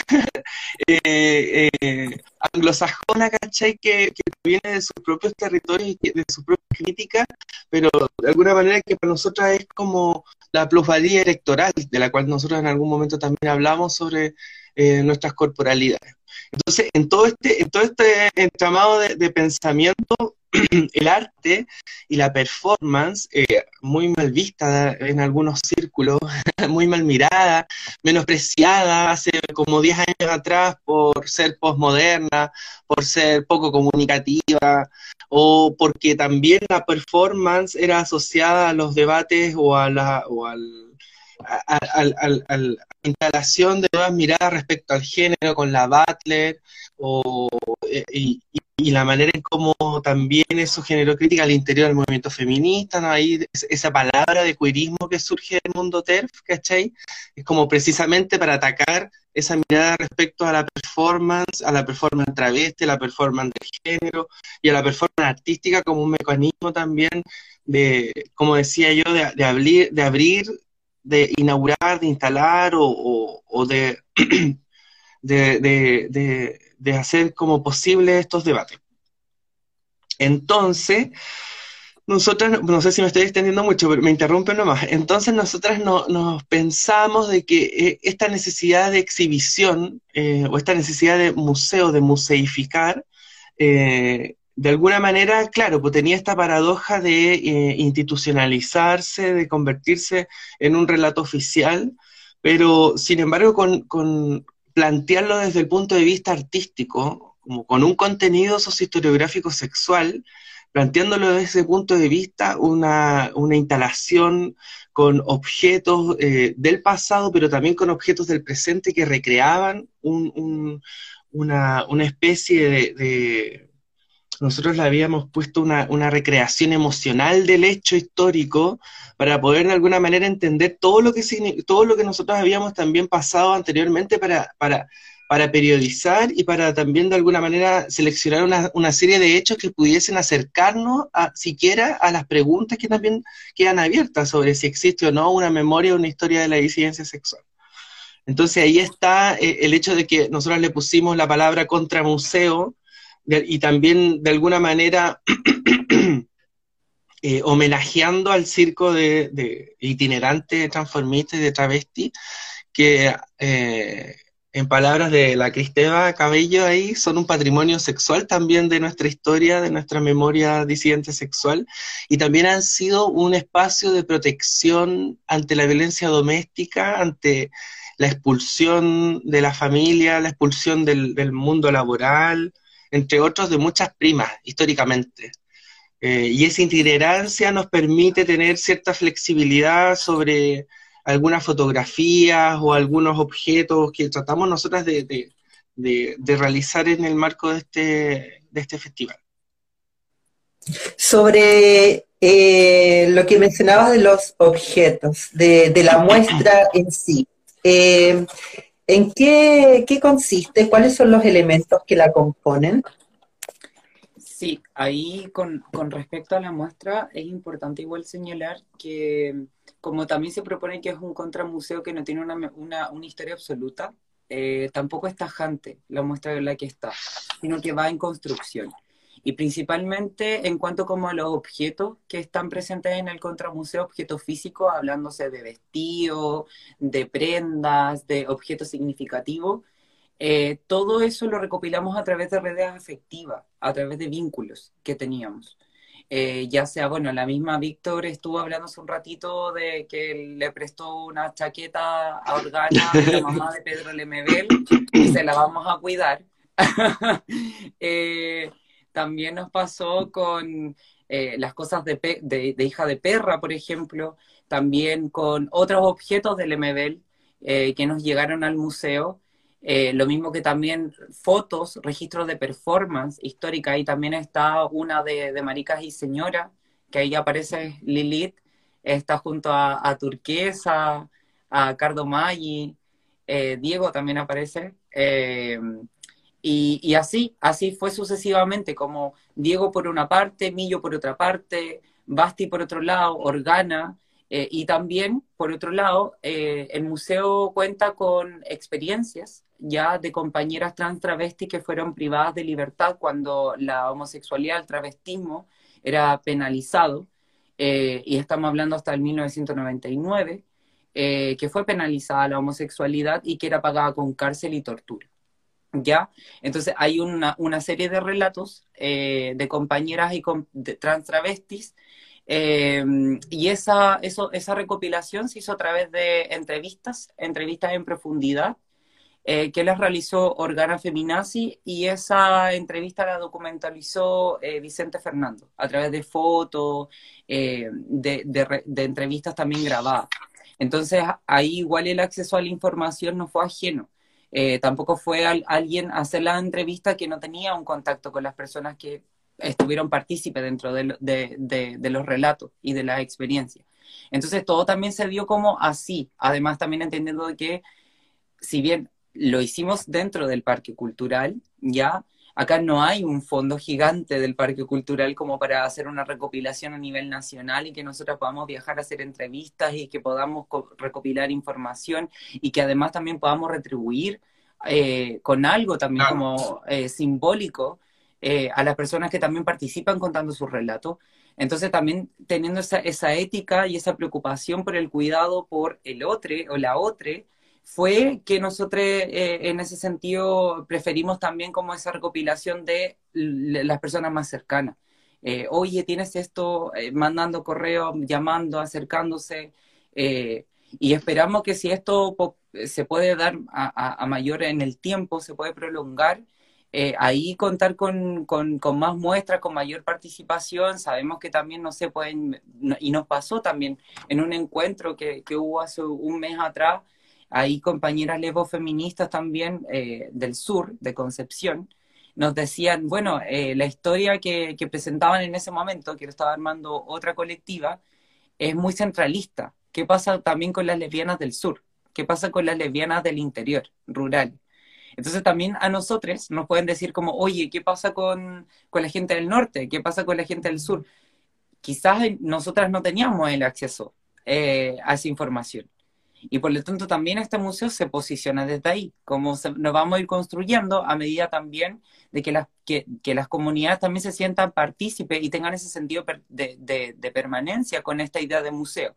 Y si no, también lo pueden destruir y pueden decir que no les gusta, y pueden decir que es centralista, y pueden decir que estamos hablando solo de la memoria travesti, y solo de la memoria trans, o solo de la memoria homosexual, que es válido también pero nosotras en vez de decir como sí, tenemos el primer museo de la memoria y bla, bla, bla, no. Nosotras decimos que esto es un proceso de construcción, es un proceso colectivo, es un proceso que también es cuestionable, eh, porque también por algo también se llama contramuseo, ¿no? Porque somos porfía, y no somos porfía solo por hacerlo en julio cuando el Pride era en junio, sino que también porque somos porfía con, esta, con estas ideas tan estáticas y erráticas. Oye, antes de, pasar así como por ejemplo a contarte más o menos cuál es la periodización o los periodos, algunos hechos como más o menos que se exponen, eh, a propósito de lo que decía la José también, sí, nosotras partimos de la base de que queremos hacer una performance artística eh, irónica un poco de lo que es el museo oficial, ¿no es cierto? Que el museo es un edificio permanente eh, donde la historia está cristalizada o los hechos, como decía también anteriormente, está escrita por los vencedores, donde en su mayoría son hombres militares o son los objetos de esos hombres y militares los que han conquistado y ganado batallas, bla, bla, bla, ¿no es cierto? Los que construyen eh, eh, el relato histórico de verdad o de relevancia, de importancia que tiene para, para su existencia ese museo, estas historias, estos objetos, estas cosas que se recopilaron, esa mirada.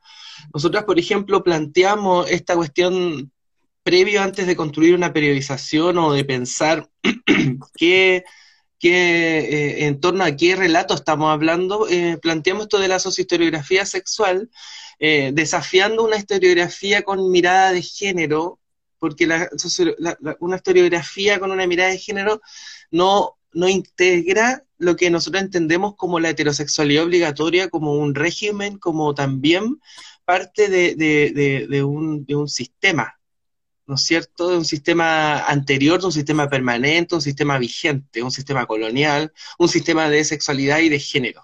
Entonces, frente a eso, nosotros también nos, nos fuimos, fuimos desarrollando lo que es las diferencias que hay entre las disidencias sexuales, con ese, ¿no es cierto?, con pluralidad, y las disidencias corposexuales, ¿no es cierto? Porque también existe un movimiento de disidencia sexual. He dicho muchas veces la palabra disidencia, pero la disidencia sexual versus la diversidad sexual son movimientos e ideologías, ¿cachai? Eh, o, son grupos que se, que se identifican y se corresponden a un movimiento ideológico, un movimiento político particular. Sin embargo, las disidencias sexuales o las disidencias corposexuales frente a la vigencia, a la permanencia de este régimen heterosexual, eh, eh, eh, para ellos o para nosotros nos ha sido imposible escapar, por muy de derecha, por muy facho que sea, ¿cachai? O sea, tú estás ubicado en un sistema donde tu práctica tu deseo sexual, que es lo que también a nosotros apuntamos, a politizar el cuerpo, el deseo, y la sexualidad misma, ¿no es cierto?, está, está amenaza, ¿no es cierto?, a, este sistema vigente. ¿Cachai? Eh, y nosotros pensamos también respecto a todo esto, si hacer o no hacer, mejor hacer, porque si lo hacemos en el parque cultural, si lo hacemos en una ocupa, si lo hacemos en mi casa, si lo hacemos en la, en, la plaza, si lo hacemos en distintos espacios, siempre va a haber una crítica, ¿no es cierto? Pero nosotros creemos que esa crítica está en torno a los debates del conocimiento. Eh, eh, y ante un problema que nosotros también vemos como, como, como activistas, como, como estudiosas de estos temas respecto a la exclusión histórica que hemos tenido en el desarrollo de ese conocimiento quienes han escrito la historia, quienes han escrito sobre nuestras vidas en un principio fueron los heterosexuales, los médicos, ¿no es cierto? Los, criminólogos, ¿cachai? Eh, y así una serie de, de, agentes externos a entenderse en un contexto de opresión heterosexual en un contexto de régimen, ¿no es cierto?, dictatorial que es la heterosexualidad. Entonces pensamos, ¿existe una memoria o una historia disidente sexual? ¿Existe o no existe? Y, si existe, ¿existe un pensamiento propio de las disidencias sexuales? ¿Qué es lo que sería el pensamiento? ¿Qué es lo que sería el conocimiento, los saberes sentimentales? Es ya un debate abierto. Y ahí como, mm, para que complementen, no sé, porque para después pasar el periodo, es que ese es como más o menos un plano de, de ideas que nosotras, eh, con, con, la que nosotras partimos a seleccionar, ¿no es cierto? A partir, ¿no es cierto?, de fuentes históricas, de testimonios directos, de archivos, de, de entrevistas, ¿cachai? O sea, una serie de, recopilaciones que no dejamos eh, eh, fuera y, que también estaba la base de una periodización hecha a partir de una tesis de la milla. ¿No es cierto? La milla tenía ya recopilado una serie de antecedentes eh, de hechos históricos del siglo XIX, del siglo XX principalmente, que nos hizo un poco más fácil la pega y de poder abrirnos a buscar otro más contenido.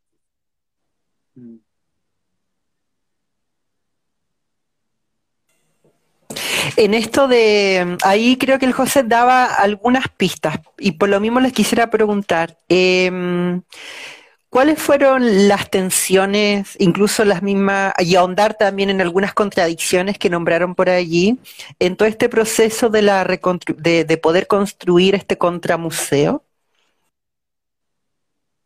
Las contradicciones. Eh, yo creo que el debate del, del, ¿cómo se llama? De, la, de lo mismo del conocimiento, yo creo, que como que hacerlo o no hacerlo en un lugar eh, que está siendo administrado por el, por, un, por el Estado, ponte tú, eh, puede generar suspicacia, ¿cachai? Respecto a esto que se ha llamado el extractivismo cultural, ¿no es cierto? El extractivismo del conocimiento. Pero sin embargo, si nosotras somos disidencia, eh, precarizadas o que de alguna manera están, eh, eh, no sé, buscando, eh, no sé, por forma de subsistir, ¿cachai? Donde se porfían al contrato en una empresa o en un retail y tratan de buscar distintas fuentes y que de alguna manera aporten, o sea, no sea solamente generar un espacio de, de negocio, de comercio, cuando está esa preocupación, ¿cachai? De repente una eh, igual necesita ciertos como apoyos económicos porque en lo inmediato investigar, producir, montar, comprar los materiales, ¿cachai? Para una persona que tiene que juntar plata para el arriendo, tiene que juntar todo este, todo este tipo de cuestiones, eh, hace que las cuestiones se demoren mucho más, ¿cachai? Y, los fondos eh, o, las oportunidades, entre comillas, oportunidades, pero los fondos que entregan eh, el Estado de alguna manera están financiados con plata de todas nosotras, pues, ¿cachai? Con los impuestos. Y los que generalmente se ganan ese tipo de fondos son la gente que, militan en los partidos que están administrando el Estado y, y, nosotras que no hemos militado en ninguno de esos partidos y que hemos sido activistas, críticas de esa misma lógica del pituto. Eh, no nos podemos tampoco de alguna manera eh, restar de eso y, y, hace que la cuestión sea un poco más fácil de hacer, ¿cachai? Como de poder imaginar y soñar con que podemos comprar un tarro de pintura y pintar un, dos, tres colores, que podemos mandar a plotear una cuestión eh, y dejarlo bien montado, y hacer el pasarse el rollo artístico, ¿cachai? Sí, hay materiales, tú te van a decir anda a recolectar y toda la cuestión, pero si las, si las cabras salen todos los días a las seis de la pega, no van a salir a recolectar de noche para después pasar otras horas en la madrugada viendo los materiales y no, pues, ¿cachai? Como que, no sé, y aunque fuese así, tú también tenés que comprar un scotch, hermana. tenés que comprar, tenés que comprar un, papel, tenés que, siempre falta eso, ¿cachai? Y eso es plata y cada vez la agua está más cara. Y, y, eso yo creo que sería como parte como de una crítica que puede haber surgido y que es parte como de esas eh, contradicciones que se pueden encontrar en criticar al Estado a través de este relato no oficialista contra museístico con las plata del Estado.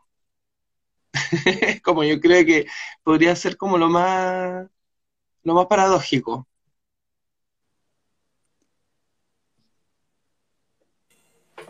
Aparece entonces esta imagen del, del de, bueno, de la ex cárcel del centro cultural, em, surge como una oportunidad, como una posibilidad de poder ocupar su espacio, ahí tú nos contaste. Em, ¿Tienen algunos otros, o sea, bueno, antes de llegar a esa pregunta, me gustaría saber em, ¿Cuáles eran sus motores eh, al momento de montar el contramuseo? Porque nos hablaron de los orígenes. Ahí nos esbozaron algunas cosas, pero me gustaría eh, que pudieran profundizar en aquello. Como, porque para algunas es, mm, bueno, quiero contar una historia, mm, quiero mostrar historias, eh, quiero establecer críticas a través de esas historias. Eh, ¿Había algo de eso? ¿Estaba todo junto? ¿Qué más había? Estaba presente igual la idea, como dices tú, Lilith, de em, reivindicar. Creo que más que antes que visibilizar, reivindicar.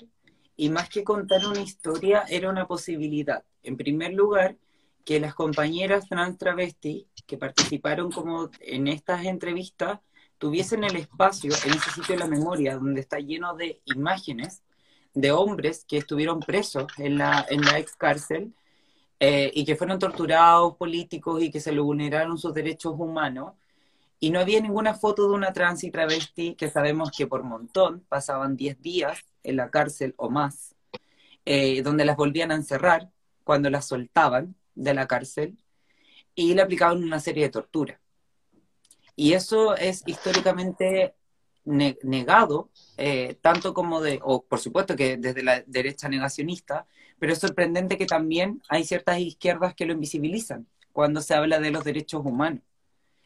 Eh, entonces, claro que tiene una postura crítica, claro que tiene una postura eh, donde también el relato principal también sea de las compañeras trans travesti, y que también nuestro relato estuviese parte también dentro de la narrativa, que no nos viéramos también desde afuera, porque todas también nos vivimos gran parte de tiempo acá en Valparaíso, nos situamos en este lugar.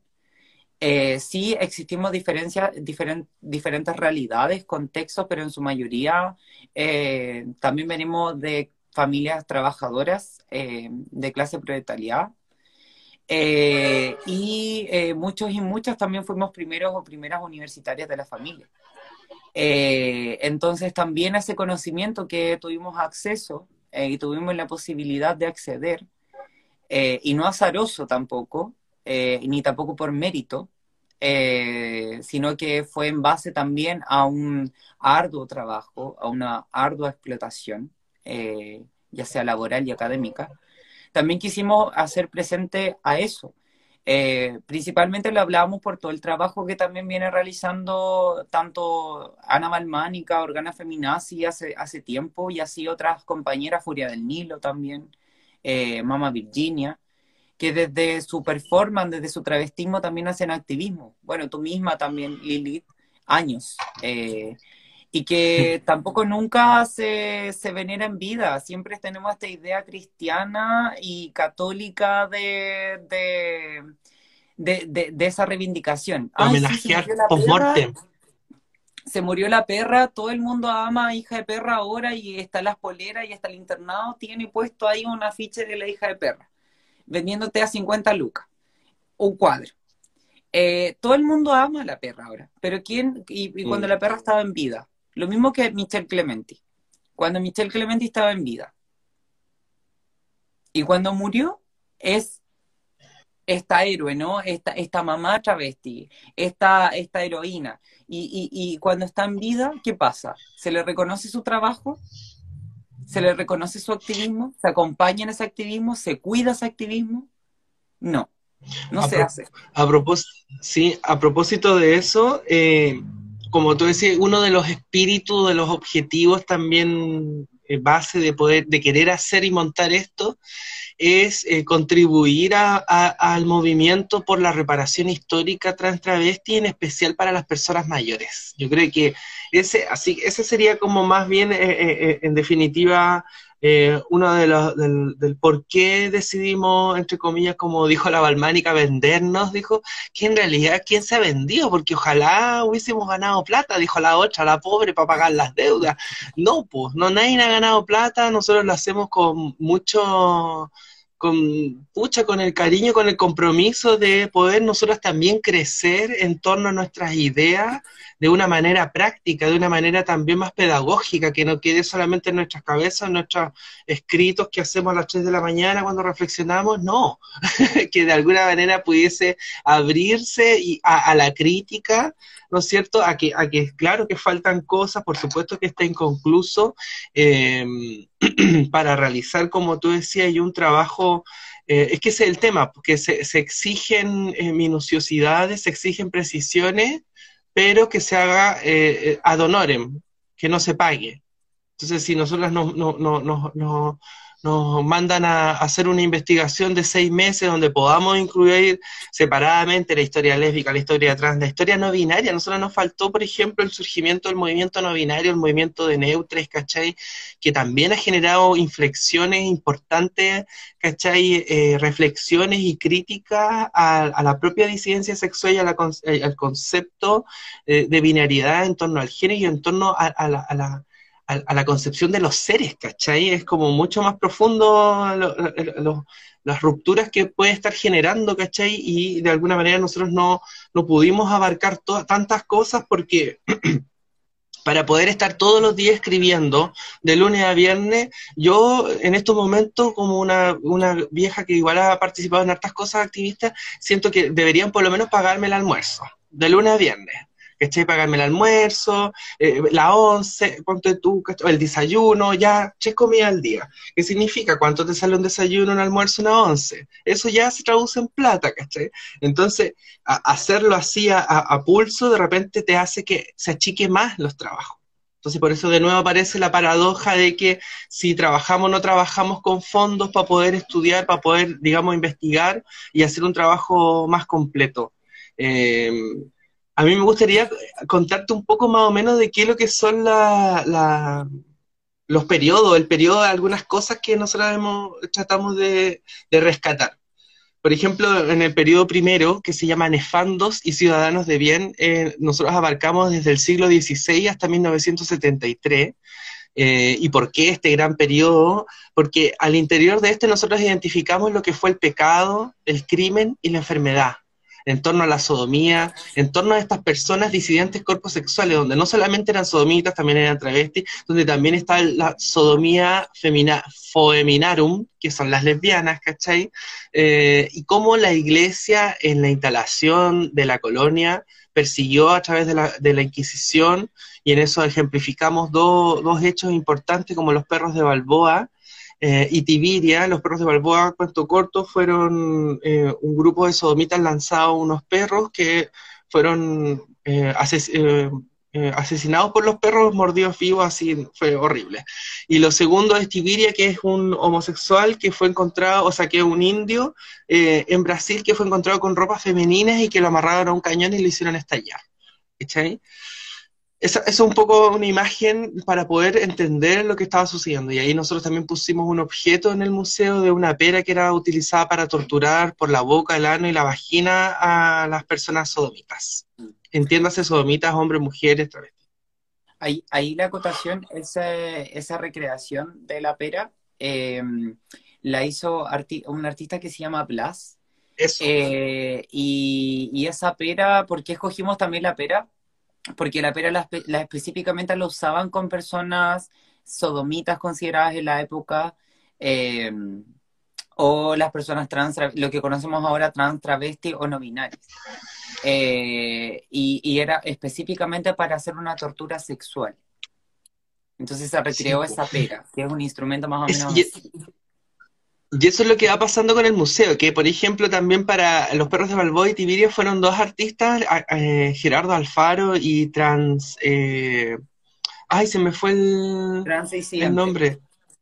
Transdisidente, que hicieron dos eh, obras eh, que fueron dos dibujos que eh, retrataban un poco y recreaban esta cuestión que nosotros, esta, esta necesidad de la performance emocional para retratar estas historias que no tienen, no tienen archivismo, no tienen imágenes, ¿cachai? Y que tenemos que de alguna manera hacerlas, hacerlas hablar a través de estas obras. Y también hay imágenes donde se retrata, eh, la, también nosotros abordamos el tema de la nacionalidad sodomita, el ciudadano de bien, de cómo del, el paso de este pecado eh, y ahora eh, eh, pecado en manos, ¿no es cierto?, de esto de esta persecución en manos de la iglesia que pasa a la persecución en manos de los estados con el crimen y, los artículos eh, de los códigos eh, penales, ¿no es cierto?, que hablan de las buenas costumbres, de la sodomía, ¿no es cierto?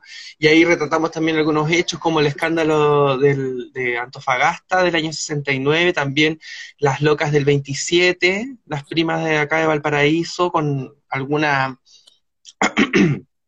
fotografía y también un vestido más o menos para entender qué, ropa se ponían las primas en esa época. Eh, llegamos también a, las locas del 73, eh, eh, a Marcia Alejandra, los discursos médicos que también empiezan a surgir en torno a la transexualidad y el travestismo. y, y, después para pasar a un segundo periodo que le pusimos nosotros, nuestras muertes no, nuestras muertas y desaparecidas no tienen quien les busque. Nuestras muertes y desaparecidas no tienen quien les busque, que aborda el periodo de 1973 al 2001 y que eh, retrata un poco los impactos de la dictadura cívico-militar con las disidencias sexuales. Eh, habla también del surgimiento de la fiesta. Le pusimos una parte que se llama fiesta, que fantástica, fantástica esta fiesta, que es eh, en torno a la bohemia y el arte, el surgimiento de espacios de resistencia y de reunión, de socialización. también abordamos la quema de la Divine, ¿no es cierto?, en torno también a ese mismo contexto. Eh, y también lo importante lo del VIH-Sida en este periodo, ¿no es cierto, eh, José? Que ahí también eh, hicimos, hay algunos textos que están expuestos. Em, también ahí abordamos un poco las relaciones que surgen entre el surgimiento de la organización homosexual y el consenso y la concertación. Hacemos una crítica, un pequeño relato respecto a eso en este periodo. ¿Algo que agregar en este periodo, José, más o menos?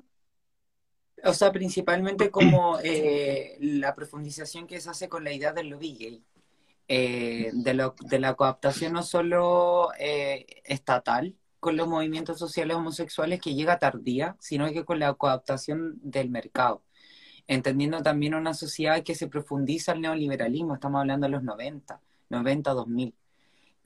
donde el neoliberalismo de la mano de Frey, de Lago, se profundiza eh, y esto afecta directamente a las primeras organizaciones que viene desarrollando el móvil, eh, Acción Gay, eh, ¿cierto? Y que este discurso se, em, se posiciona de una manera hegemónica y olvida otras corporalidades Eh, y también acá nos posicionamos bastante también entendiendo desde la interseccionalidad, eh, que es una crítica también lo que hace el museo, ¿no? Que mm, en esos años, en lo que son los 90 y finales de los 90, lo que queda del móvil histórico, después de lo que fue la toma travesti también, eh, pasa a ser un movimiento de la clase alta. coaptado también por la clase alta, no solo por la, por la, no solo por, por el mercado, no solo por el Estado, sino que también por la clase alta, por la burguesía que se ve afectada también, eh, porque ciertos derechos, ¿no? Derechos ciudadanos se ven coaptados y coartados eh, en ese momento. Y eh, luego de, esa fecha, Diego, luego de, venía, venía, lo que pasa es que eh, hay, un, hay un apartado especial de la cárcel y, el, y terminamos con el tercer periodo porque en la cárcel igual de alguna manera eh, vuelve al, punto de qué es lo que es relevante rescatar de nuestra historia. Por ejemplo, retratar la historia de delincuentes como los de las 27, ¿cachai? Eh, como las de la Huanchaca, que, que para la historia de esa homosexualidad que surge en el torno, en este, en este, o sea, que se, que se cristaliza, que se institucionaliza en el tercer periodo que se llama Lobby Gay, eh, que es hacia la organización, de, hacia, la institucionalización de las organizaciones, eh, nosotras eh, de alguna manera vemos que hay ciertas historias que no le convienen integrar al mundo homosexual, preferentemente masculino, respecto a, ciertas historias que podrían ir en desmedro de, nuestro, de, de un cierto estatus, honor, de, un, de, un, de una cierta credibilidad como por ejemplo la historia de la cárcel, la historia de la persecución o la historia del trabajo sexual, de las, principalmente de las compañeras eh, travestis.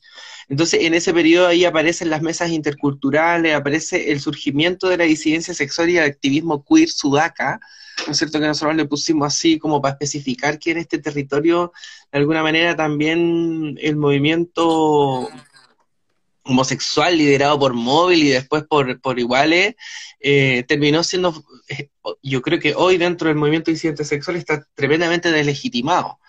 Eh, y, porque sus orientaciones o sus demandas nuevamente estaban en pos de, las demandas del norte. ¿no? Nunca se planteó el tema de la identidad de género antes que el matrimonio homosexual. Entonces ahí estaban las diferencias también donde nosotras, antes que la identidad de género, planteábamos, ponte tú, la educación no sexista o la, educación sexual integral o, el cupo laboral trans, bueno, una serie de otras cuestiones como necesidades también con otras perspectivas, a donde yo creo que la disidencia sexual tiene más ese, ese tema de la perspectiva de clase, eh, de alguna manera. Y bueno, y por eso la cárcel ahí hicimos apartado especial sobre la visión política sexual que sufrieron, sobre todo cuatro personajes que, entrevistamos, que fue la, Pilola, la Judith Cross, la Sandra y la Mami Paris, eh, que estuvieron recluidas ahí en, en el ex cárcel eh, y que contaron también, dieron su testimonio de los horrores de, de la democracia, los horrores de, la transición, los horrores del, del, gobierno, de los gobiernos demócratas cristianos. Eh, yo creo que eso también es importante eh, hacer ver en este, en este tipo de contramuseo.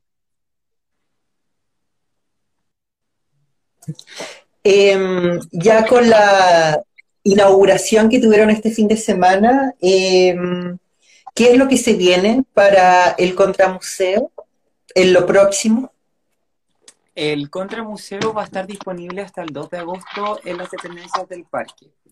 Eh, dentro de lo que es el horario del parque, que es desde las 9 de la mañana hasta las 7 de la tarde. Igual, eh, nosotros ahora queremos levantar eh, iniciativas e instancias porque desde el Parque Cultural se nos ofreció invitar a establecimientos, liceos, específicamente, liceos municipales lo cual es maravilloso para nosotros, eh, que puedan tener como la posibilidad también de conocer otros relatos, que en sus casas claramente no se los van a hablar y en el liceo tampoco. Eh, entonces, en el marco de esas visitas, sería súper bueno contar con eh, el, apañe de, también amigues que puedan poner, exponer en ese museo y que puedan participar de un conversatorio, que puedan armar un taller, es cierto, eh, que se puedan sumar ahí. Eh, hemos estado ahí entre medio hablando con algunos, pero, pero la idea es que también nos podamos organizar esta semana después de haber pasado dos días de, festival. Eh, de intensidad máxima.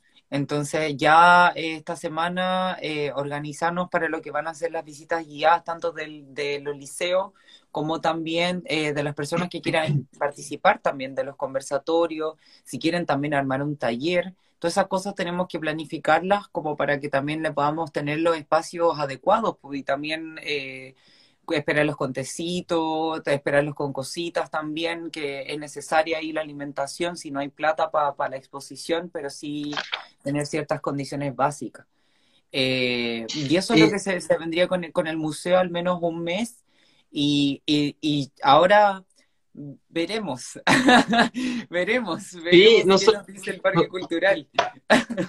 nosotros con la milla prometimos hacer un taller muy, muy completo de más de una hora, quizás dos horas, para que profundicemos en la sociohistoriografía sexual, profundicemos en el debate del conocimiento, los sentipensares y los saberes y, y, el tráfico de ellos, que es lo que también nos importa, la difusión y el tráfico, pero también en las disidencias sexuales, las disidencias corposexuales, plantear todas estas preguntas sobre el extractivismo cultural, eh, que es un poco... Eh, un poco de teorías y de metodologías que se, que se emplearon para, para realizar este contramuseo, que insistimos no es un museo con, una verdad absoluta, nos busca ser un museo, nos busca ser un museo, es, precisamente eso, pues es una, es, una, una performance de cómo sería en esas utopías donde siempre hemos sido quizá eh, importantes para la historia, eh, exhibidas en una performance de,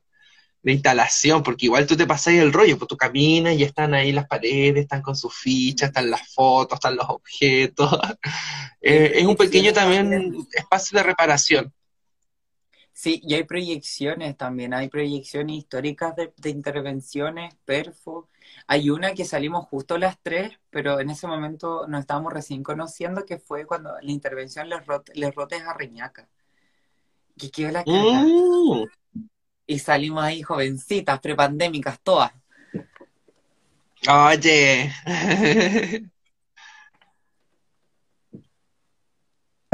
tiempos aquellos, tiempos aquellos. Oigan, chiquillas, ya se nos acabó el tiempo, pero mm, lo cual no obsta de que les agradezca mucho este ratito que se dieron en cuanto a energía, sobre todo, porque luego de todo lo que hizo el fin de semana hay que recomponerse y por lo tanto que ya estén el lunes acá eh, es muy significativo. Eh, y también, bueno, por su propia pedagogía al momento de explicarnos de qué va finalmente este contramuseo. Eh, las invito también a que puedan entregarnos alguna última palabra, alguna última reflexión, invitación para cerrar esta entrevista que hemos tenido con ustedes hoy. Eh, no sé, José, tú primero. Ah. bueno, antes que todo, agradecer a un té para ladies o agradecer a, Lilith por la invitación. Espero que nos hiciste falta el fin de semana. Ojalá que, te podamos encontrar ahí pronto eh, y dejarles invitadas también eh, a que puedan visitar eh, el, el, Contramuseo de la Memoria Disidente Sexual.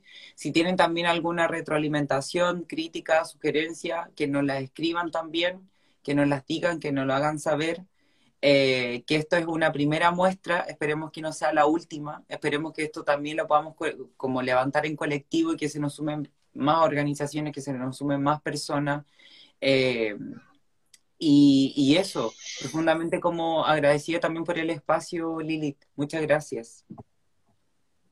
Sí, lo mismo también. Gracias, Lilith, por darnos el espacio para poder contarles un poco a, la, a, nuestras primas de, que sintonizan aquí un té para Lady.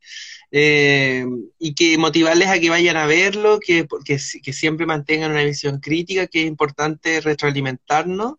Eh, y que y también gracias también a Última, que es la colectiva eh, de arte y performance, que, que también nos convocó a nosotros y confió en nuestro trabajo, confió en nuestras ideas, en, que mm, tenemos ganas de, tan, de, de más que explayarnos últimamente, queremos darnos a explicar, queremos explicarnos un poco y estudiar también un poco, esto, esto yo creo que es, un aporte para estudiar un poco a la, a la, propia heterosexualidad y los impactos que ha tenido en la historia, en, la eh, sobre esto, sobre nosotros como grupos, ¿cachai? Como grupos históricos. Eso, un besito a todos y vayan al museo, vayan al Concha Museo.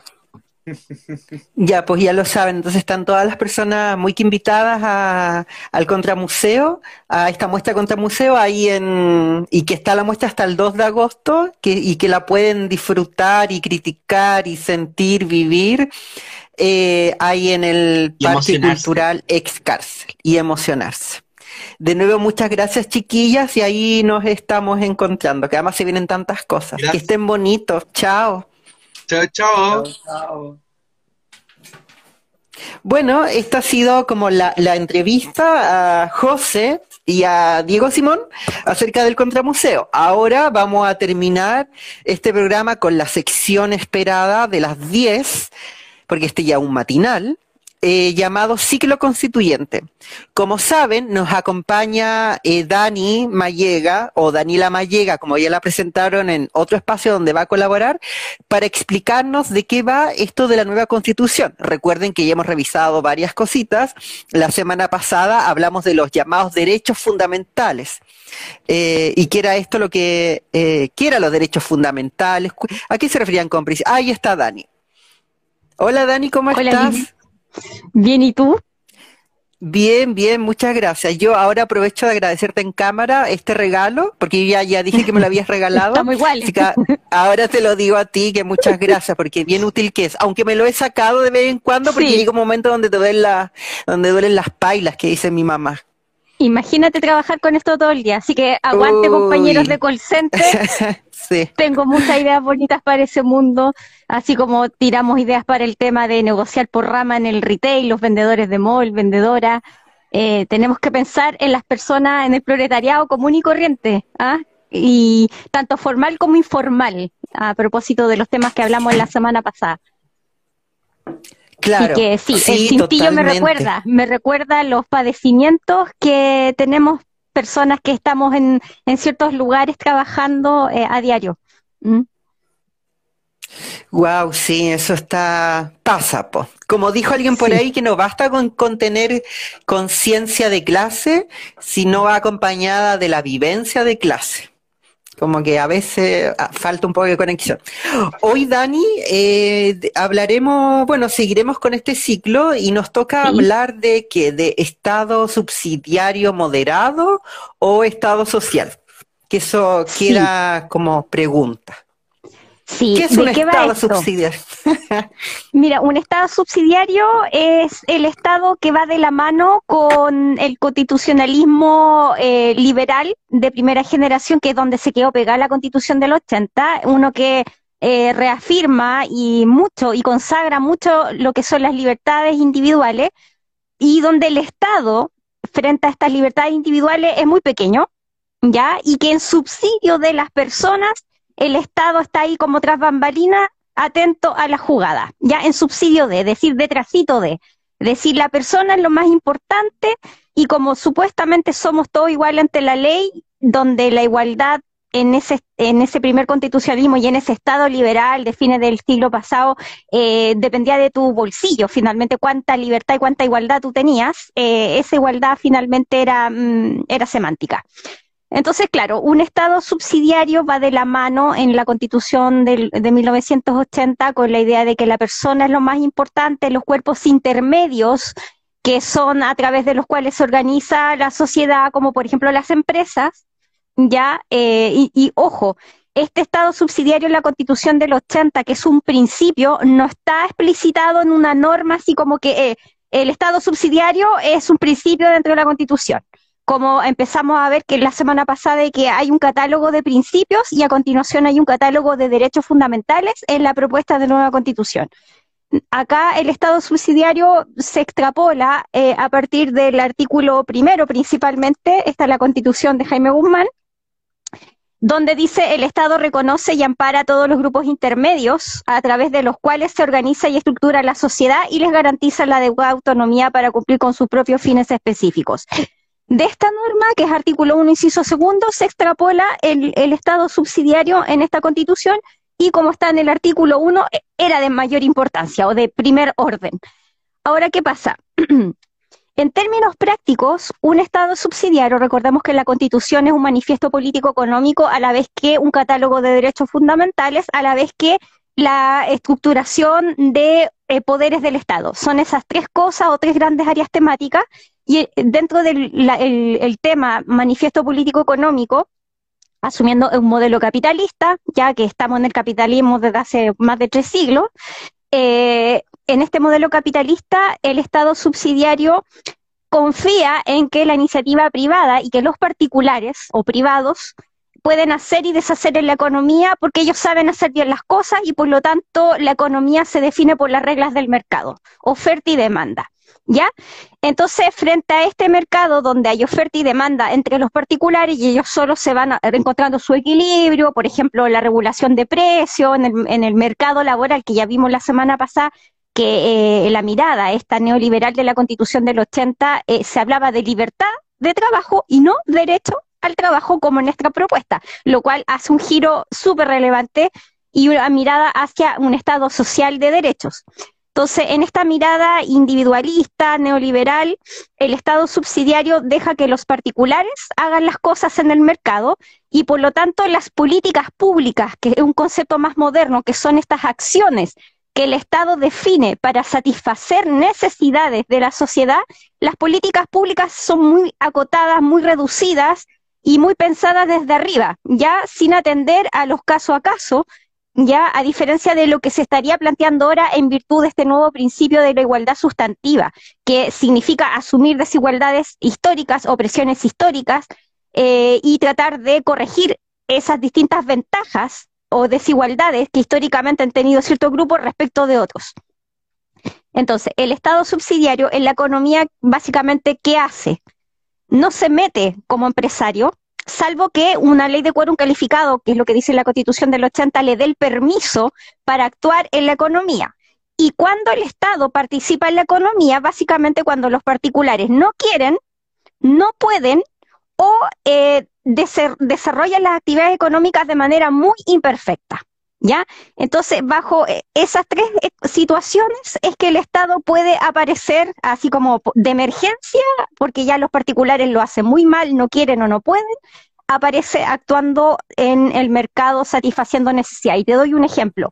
En zonas extremas del país, donde los grandes grupos económicos del retail y de los supermercados no quieren abastecer a la población, pensemos, no sé, en Puerto Montt, Puerto Williams, o en el extremo norte, o en Juan Fernández, o en, en Rapa Nui, Isla de Pascua, no sé, ahí sí estoy cayendo en una imprecisión, me corrigen, eh, mm, cierto grupo económico de ciertas cadenas de supermercados que no voy a nombrar no les interesa estar ahí presentes porque el mercado es muy pequeñito, la utilidad es baja y no están dispuestos. Entonces ahí el Estado tiene que de alguna manera se ve obligado en este, en este modelo neoliberal con un Estado subsidiario, se ve obligado o empujado a satisfacer necesidades de abastecimiento, porque los particulares no lo van a hacer y no hay cómo obligarlos, porque el mercado se autorregula. ¿Ya? Entonces, Dani, disculpa, bueno, ahí, bueno, te dejo después como terminar, pero eh, no, quisiera al tiro dejarte formular la pregunta. Em, yo, como persona X, eh, sabemos que la constitución no se va a implementar el 5 de septiembre, que todo un proceso, pero eh, idealmente, bueno, lo ideal que se espera, yo como persona X, ¿qué es lo que debería esperar entonces para mí, para mi vida cotidiana, la de mi entorno? Eh, lo, planteo así porque es como en general uno encuentra que la gente lo plantea, porque todavía seguimos muy como la lógica individualista y toda esta cosa. Entonces yo, entrando por ahí, ¿cómo esto va a impactar en mi vida cotidiana? De dejar de ser este estado subsidiario eh, para pasar entonces a otro modelo. Bueno, quizás la pregunta más correcta es, eh, actualmente en mi vida cotidiana, mía, mía, mía, qué implicancias tiene el Estado subsidiario. Y te dejo, por lo tanto, al tiro la interrogante de qué impacto va a tener en mi vida cotidiana, como persona que piensa solo en mí, eh, un Estado social de derechos. Sí. Eso, ahí te dejo las preguntas. Sí, para allá vamos. Mira, básicamente en este estado, este estado subsidiario que va de la mano eh, como personaje dentro de la Constitución del 80, que tiene este rol secundario, no protagonista en el mundo económico y en la vida política en general, va de la mano con esto que se llama la despolitización, que creo que fue una de las obras maestras de la dictadura militar.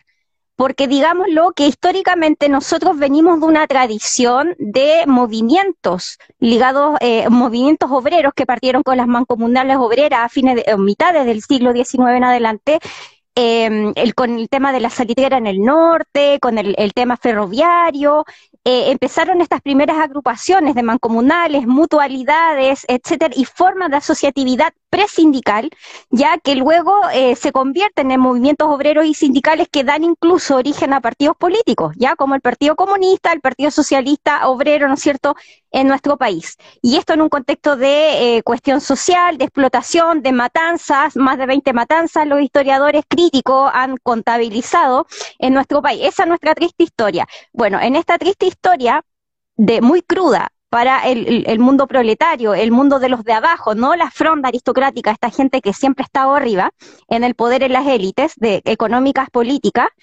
eh, surgen movimientos, formas de asociatividad muy colectivas, que eh, en virtud de la dictadura militar son desarticuladas de una forma maestra, creo yo. O sea, eh, yo no sé cómo, cómo, es una suma de elementos que hacen este fenómeno de la despolitización y que parte por eh, derogar o declarar, por ejemplo, clausurada la CUT y un montón de eh, organizaciones gremiales y sindicales que estaban vigentes hasta la época del, del golpe militar, eh, cerrar el Congreso, todo eso tuvo como resultado y que es algo que dura hasta nuestros días, el fenómeno de la despolitización y que recién ahora es un proceso que históricamente se está tratando de subsanar o regenerar es algo que nos marcó profundamente. Entonces, si tú te fijas, en lo legal o en lo jurídico, hay una constitución de 1980 que es, que es lo que hace, ya es dejar un Estado muy pequeñito, con un rol preponderante a los particulares en la economía, que el Estado solo actúe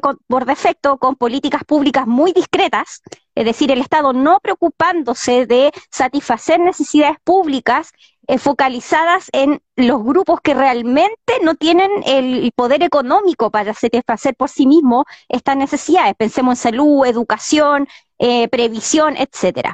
Entonces, políticas públicas muy pequeñitas, despolitización, individualismo, el ciudadano pasa de ser un ciudadano, pasa de ser un cliente, un consumidor, ¿ya?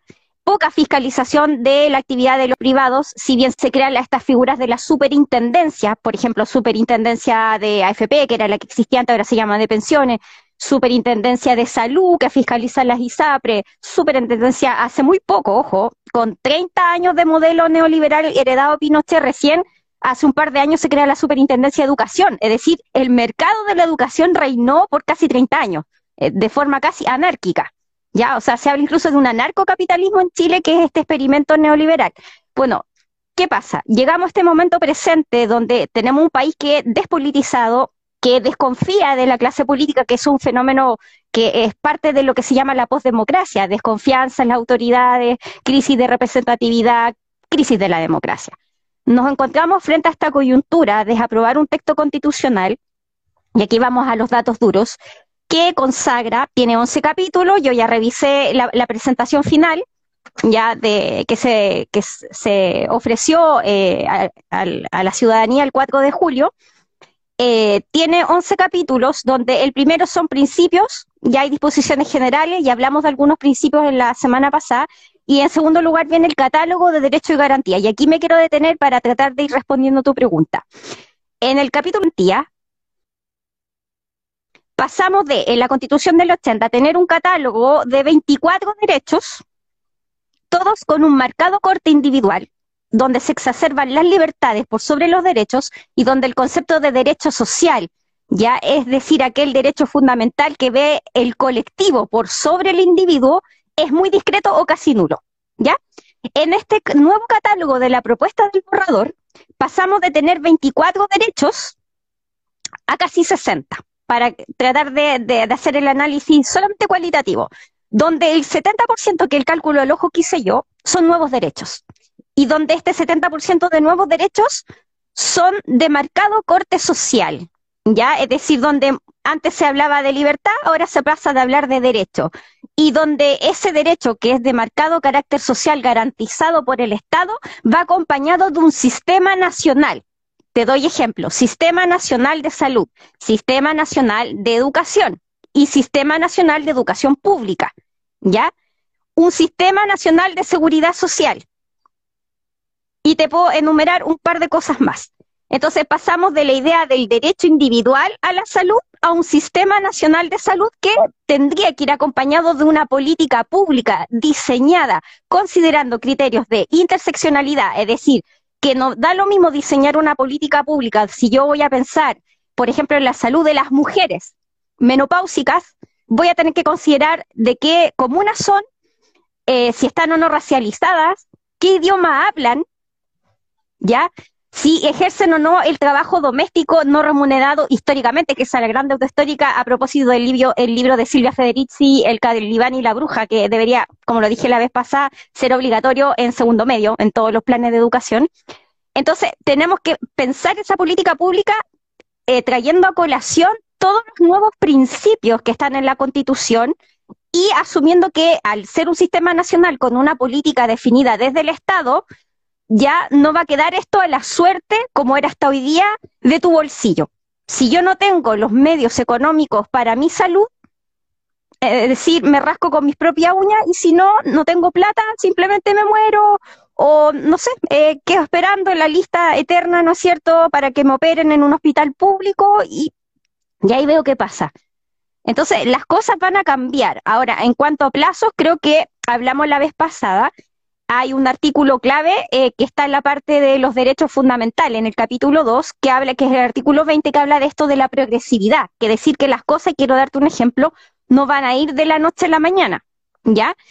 Entonces, esto se va a lograr, todo, todos los derechos fundamentales, su plena satisfacción se va a lograr de manera progresiva.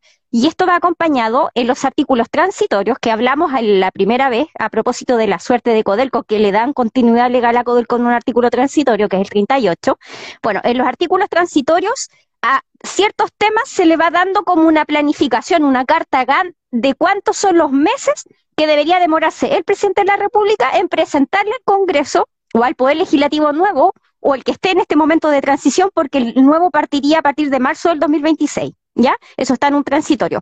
Bueno, ¿cuáles son los meses que se tendría que demorar el presidente en presentar el proyecto para que luego el Congreso o el Poder Legislativo nuevo, disculpen, me corrijo, lo pueda eh, legislar?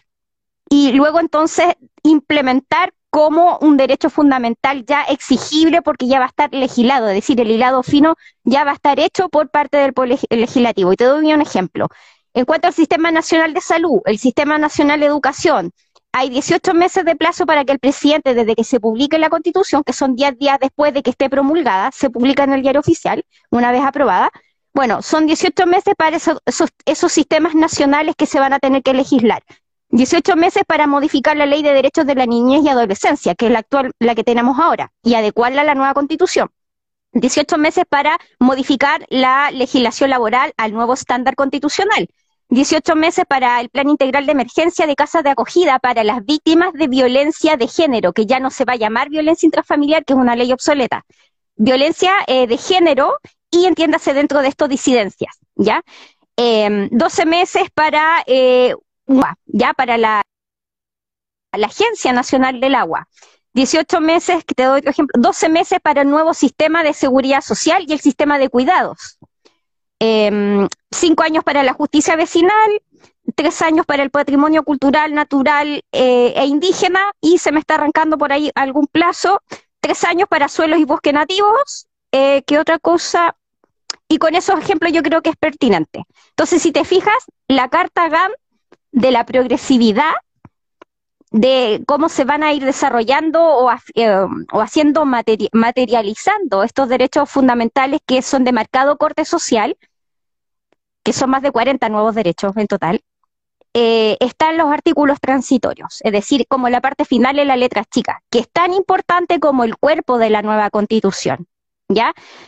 Ahora, dado que el tiempo apremia, repasando un poco lo que hablamos la semana pasada de nuevos principios, para luego irnos a esos derechos, esos derechos y por qué con esto yo concluyo que vamos a transitar de un Estado subsidiario atenuado el día uno de la nueva constitución y una vez que suceda todo este, no milagro, este trabajo que va a tener que hacer el legislador, más el Ejecutivo diseñando las políticas públicas de acuerdo a esas nuevas leyes, que instauren los sistemas nacionales de cada cosa, de cada materia, y que reflejen un derecho fundamental nuevo, bueno, cuando ocurra todo ese arco, de, e, ese tránsito de cosas, vamos a llegar en algún momento a un estado social de derechos.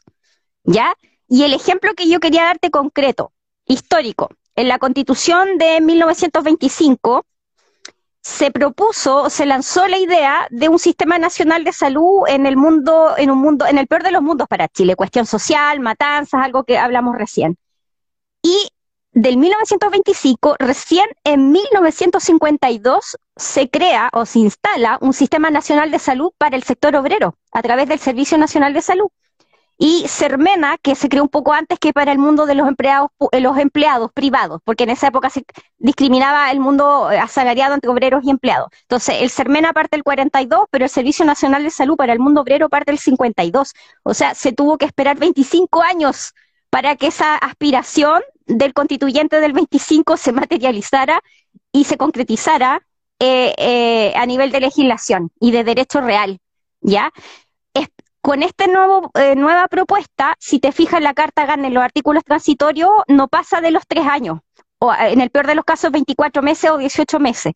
Es decir, te coloca plazos mucho más acotados y con tareas claras para el legislador y eso acompañado de las políticas públicas, ¿ya? No sé si hasta aquí, de alguna manera, quizás en términos muy leguleyos, te contesto un poco la duda inicial. Sí, Dani, a mí me, queda súper claro. Igualmente, invitar a participar a quienes expecten, que pueden ahí dejar sus preguntas, porque la única a la que le quedan dudas no, soy yo, digamos. Eh, y preguntaban ahí si esto quedaba, se podía ver de nuevo, y la respuesta es sí. Primero porque este programa queda guardado en el feed de este mismo Instagram, o si no, pueden ir a revisar en YouTube y en Spotify de Guillotina Radio. El programa no se sube hoy porque como es bien largo, pero ya mañana puede estar eh, disponible. Preguntarte eh, que cuando mm, el título de la, de la presentación de hoy era Estado subsidiario moderado eh, o derecho social. Entonces, eh, quería eh, hacerte mm, una pregunta respecto del título y que creo que viene a cuento de lo, que estamos hablando. ¿Por qué em, hablas de Estado subsidiario moderado y no de Estado subsidiario a secas? Porque pienso yo que este tránsito va a partir el 5 de septiembre con una constitución que va a estar en lo teórico consagrando un Estado social, pero que los hechos todavía no va a estar materializado, no va a estar implementado. Pero se espera que al fin de los plazos que los propios artículos transitorios de la, de la que están contemplados al final de la Constitución se vayan cumpliendo y se, eh, se generen las leyes que desarrollen estos derechos fundamentales y aterricen, aterrizadas por las políticas públicas, con todo este análisis interseccional, con enfoque de género, etcétera, etcétera, pluricultural, etcétera, se entiende que cumpliéndose cada uno de esos pasos vamos a llegar desde el eh, del Estado subsidiario atenuado del día 5 de septiembre, que es la herencia del Estado subsidiario de la Constitución del 80, que está desde arriba modificado por una un nuevo texto que todavía no, no cobra vida. Pero en la medida que esto cobre vida y se echa a andar y empecemos a militar la constitución como ciudadanía y los poderes que corresponden del Estado hagan su trabajo y se cumplan estos plazos, ya vamos a transitar hacia un Estado de marcado eh, enfoque social de derechos, con esto no estoy diciendo que va a ser un Estado social en lo económico, ¿ya? Sino que social de derecho por la connotación, el contenido de este nuevo catálogo de casi o más de 60 derechos, donde 40 aproximadamente son nuevos, o sea, el 70%. ¿Ya? a propósito, Ay, perdón, Dan, es que como hay una pregunta ahí, entonces, a propósito de lo que tú decías, que claro, no es un, Estado social de, derechos, pero que lo económico no lo tiene, no, no lo es precisamente, al menos no por lo que establece la Constitución, según. Hay cambios, hay cambios, y voy a partir por eso. Hay cambios. Hay cambios porque, eh, porque, sirve para responder, sirve para responder acá una pregunta que dice, ¿qué pasa si sigue el neoliberalismo tan brígido como va. Ya Boric se comprometió a mantener, entiendo el neoliberalismo, y como efecto no se puedan financiar las prestaciones necesarias para garantizar los derechos. Ya, eh, la respuesta inmediata a eso es que para financiar un nuevo catálogo de derechos con marcado contenido social necesitas plata, ¿no es cierto? y hablamos la primera vez de que se sigue recaudando por la vía de impuestos y principalmente del IVA, que está en este momento está aumentado por la inflación. Se recauda, se, va a seguir recaudando mucho IVA, la mitad de, la, de los ingresos de narcas públicos del fisco son del IVA, y eso está, es súper fácil de encontrar el dato duro en las páginas de impuesto interno, de la DIPRES, etcétera. Eh, va, va, a seguir entrando plata, pero no va a ser suficiente. Y por eso que el anuncio, por eso el anuncio de la reforma tributaria. Ahora, podemos eh, criticar eh, cómo está la propuesta de la reforma tributaria, donde se focaliza el mayor castigo fiscal. Pero lo cierto es que una reforma tributaria lo que busca es recaudar más plata. ¿Ya? Y lo que está recaudando y que ha sido así por años es el impuesto IVA que castiga el consumo y que se supone que es un impuesto, no es que se suponga, se supone. En los hechos, un impuesto regresivo. ¿Qué quiere decir? Que a las personas que estamos en el, en el sueldo promedio de este país, que son las 500 lucas, que lo ha estado estudiado por la Fundación Sol, el grueso o el 100% de ese sueldo nosotros lo consumimos. Por lo tanto, el IVA castiga prácticamente al 100% de nuestro ingreso, vía salario. ¿Ya? Ahora, hay una parte que se va en arriendo y el arriendo no paga IVA, ya como servicio, pero eh, el resto de lo que yo eh, tengo disponible de mi sueldo, lo que me queda para ir al supermercado, para ir a la feria, para comprar, para comprar el gas, todo eso está afecto a IVA. Por lo tanto, a nosotros las personas que estamos debajo de, de estamos en el sueldo promedio de este país, el IVA nos golpea directamente y no tanto el impuesto a la renta, porque la primera categoría es un tramo exento y ese tramo exento llega hasta las 13,5 UTM, que en términos simples son como 600 lucas. Entonces, ese grueso de la población que estamos debajo de las 500 lucas, no pagamos impuesto a la renta por la vía del impuesto único al trabajo, pero sí nos castiga el IVA. ¿Ya? Entonces, el esquema, la parrilla tributaria, yo no he visto el proyecto de la reforma tributaria, pero sí lo que hablamos ya la primera vez es que el impuesto a la renta, que es de primera categoría, que es el que castiga las utilidades de las empresas, tanto nacionales como extranjeras, con la actual legislación de la inversión extranjera, vean el capítulo 1 chicos y chicas, ya hablamos de eso, eh, lo cierto es que ha ido aumentando en el tiempo. ¿Ya? La tasa del impuesto de primera categoría. Y yo espero que la propuesta para recaudar más plata al fisco venga un incremento escalonado en el tiempo, porque todo esto se trata de eh, calendarizar igual que los artículos transitorios de la Constitución. No es de un día para otro. Tú una propuesta de reforma tributaria para que no genere tanto llanto en ciertas clases y élites económicas, va de a poquito. De modo que al que quiere quedarse con las nuevas reglas del juego, lo, lo hace y el que no le gusta se va a otro paraíso fiscal a hacer sus negocios. ¿Ya? Porque, ojo, la salida de capital extranjero igual te deja un coletazo cuando es muy violenta. Yo con esto no estoy justificando que todo tenga que ser inversión extranjera, pero sí hay efectos por el tema de que ellos hacen las famosas remesas, retiran todos sus capitales, se los llevan y hay un déficit de divisa extranjera porque ellos no se van a llevar pesos chilenos, se van a llevar generalmente dólares, entonces ya el dólar está alto, imagínense que si se van todos los inversionistas extranjeros a la vez, que están en todo su derecho, y, ojalá así sea, porque en, vamos al tema del Estado y la economía en la nueva constitución, se habla de fortalecer los mercados locales. Ahora, yo soy de la idea que eso va a ser progresivo en el tiempo justamente para que se vayan haciendo los ajustes a nivel de política monetaria o cambiaria, a nivel de balanza de pago, de lo que entra y lo que sale, de importaciones, exportaciones. Hay un montón de equilibrios que se hablan macroeconómicos, los expertos, que bueno, se tienen que ir dando con este nuevo esquema o esta nueva propuesta económica. Y vamos a eso. Estado subsidiario, deberíamos pasar hasta un Estado social de derechos, donde el rol del Estado en la economía cambia, ¿ya? Y aquí voy a hacer el paralelo. En la Constitución del 80, el único momento donde el Estado se habla de su participación en la economía es en el artículo 19, número 21, que es cuando se garantiza el derecho a desarrollar cualquier actividad económica donde los límites que tenían en la Constitución del 80 es la moral, el orden público y la seguridad nacional, ¿ya? Ojo, la palabra orden público en este nuevo borrador, y me encanta, desapareció, la sacaron. La palabra orden público nunca se definió en la Constitución, es de esos típicos conceptos elásticos que se interpretan generalmente para conservar las cosas como están el orden público. Significa una cosa media conservadora, de cuidar la economía, de cuidar esto, cuidar lo otro. Bueno, el concepto de orden público aquí ya no lo vamos a encontrar. ¿Y cómo quedó el, el Estado en la economía? Vamos para allá. Lo primero, hay dos derechos que van de la mano. Va de la mano del artículo 80, que mantiene eh, el derecho a emprender de las personas. ¿Ya? En eso no cambia pero ya no le pone el límite el orden público ni la seguridad nacional. Aquí habla de que debe ser compatibles con los derechos de la Constitución, que ya sabemos tiene un marcado catálogo de nuevos derechos sociales, y la protección de la naturaleza. Ese va a ser el nuevo límite para mí como empresario, ya sea pyme, gran empresa, inversionista extranjero, inversionista local, da lo mismo. La protección de la naturaleza y los derechos fundamentales son mi nuevo límite para yo emprender. ¿Ya? Eso por una parte.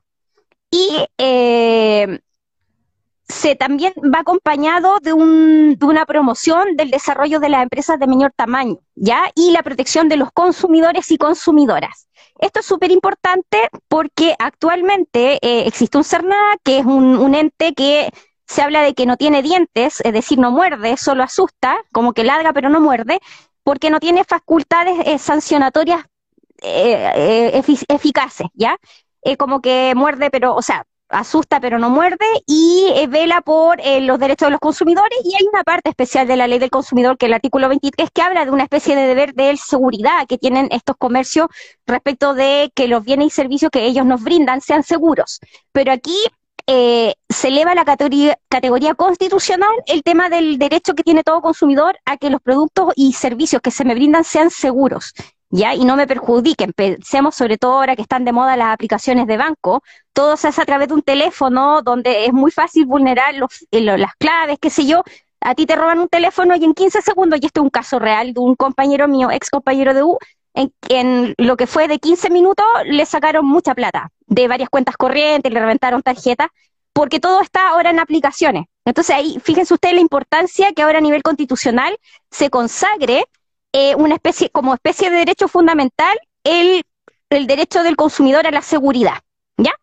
Ahora, siguiendo con el paralelo de la antigua constitución a la nueva, en la nueva constitución, a propósito ya no de los derechos fundamentales, sino que de un capítulo especial nuevo, que es buen gobierno y función pública, artículo 182, para que lo subrayen. Ojo, yo pedí de regalo por redes sociales, pedí que me regalaran me van a llegar dos constituciones. Una es para rayarla, yo aquí las que tengo, mis códigos antiguos, todos los rayo, y otra es para tenerla limpiecita, ¿ya? Pero yo siempre eh, necesito rayar las cosas porque hay que relacionar, concordar, y aquí el artículo 80, que es el derecho fundamental a emprender, eh, va de la mano con el 182, que es a propósito del Estado.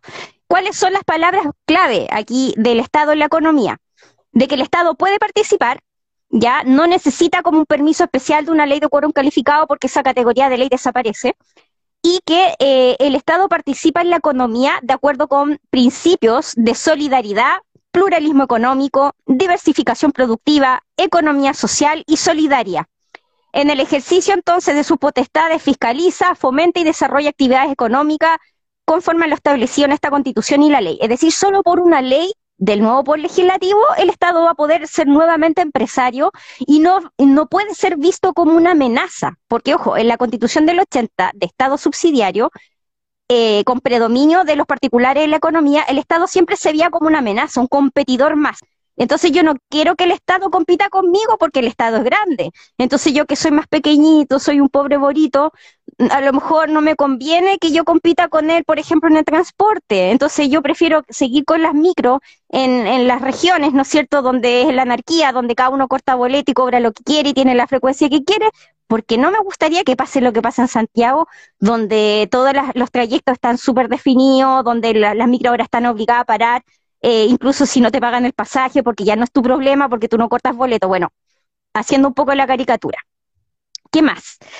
Eh, en la Constitución, en este nuevo, en, este borrador, ya eh, reconoce el Estado iniciativa para realizar actividades económicas, ya em, las empresas públicas se van a crear por ley, ya y tienen que sí respetar el tema de la probidad y rendición de cuentas. Y la probidad significa todo lo opuesto a la deshonestidad en su gestión.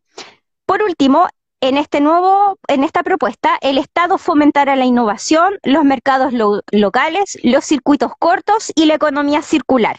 Mercados locales, lo vimos en el primer, eh, mi mi primera participación.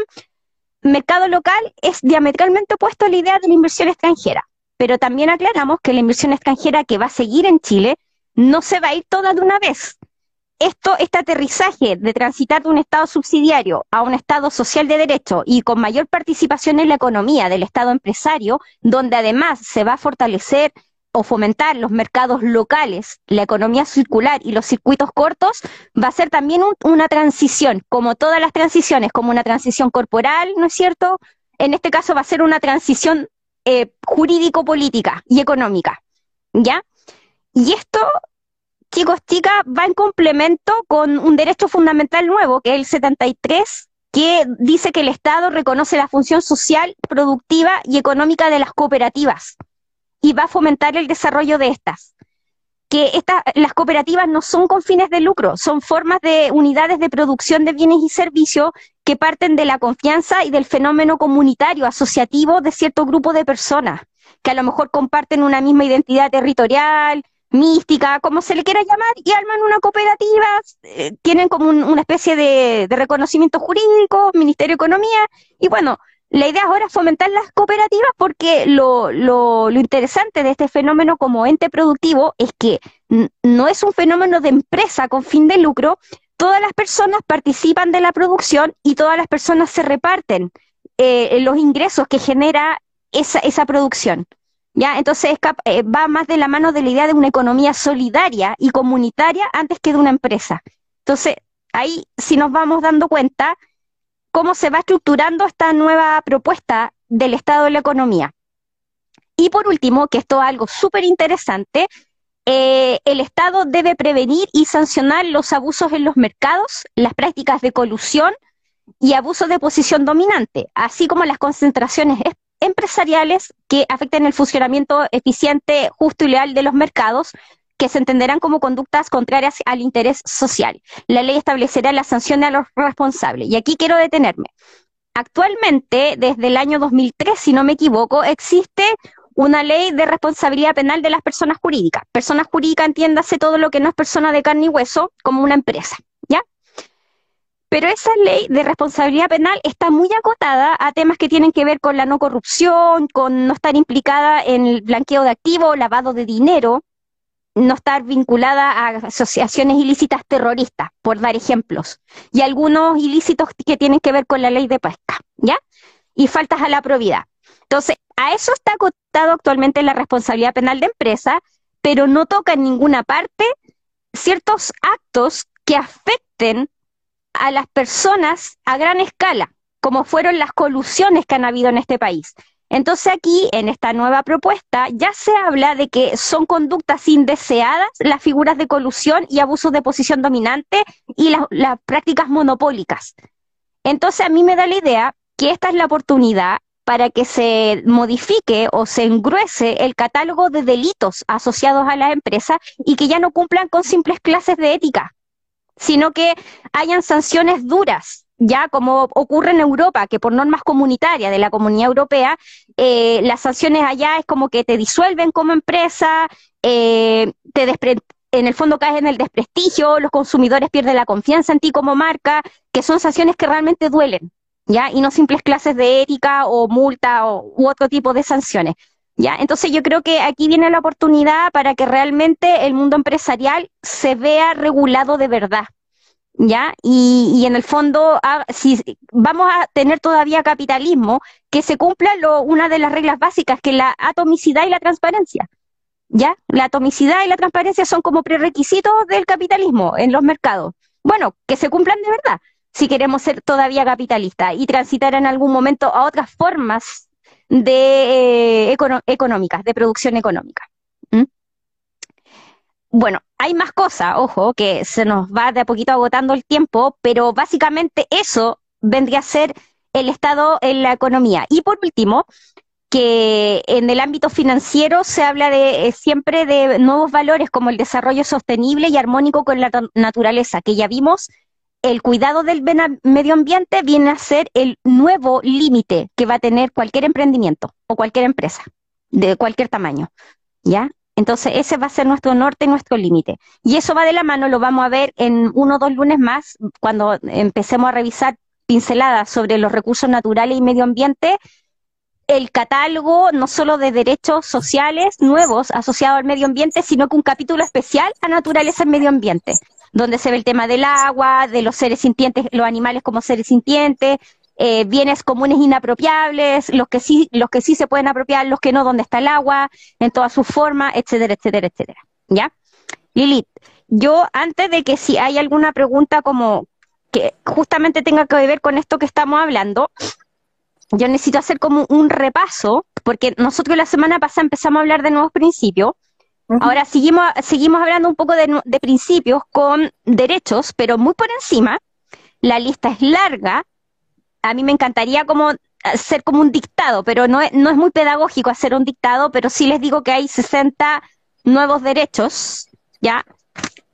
Por ejemplo, yo destaco, si bien la igualdad es un derecho que viene del constitucionalismo clásico, que no se puede desconocer, hay que heredarlo, no, no podemos negarlo ya porque es algo que es parte de un piso mínimo de derechos, la igualdad ahora se le agrega el adjetivo de sustantiva, ¿ya?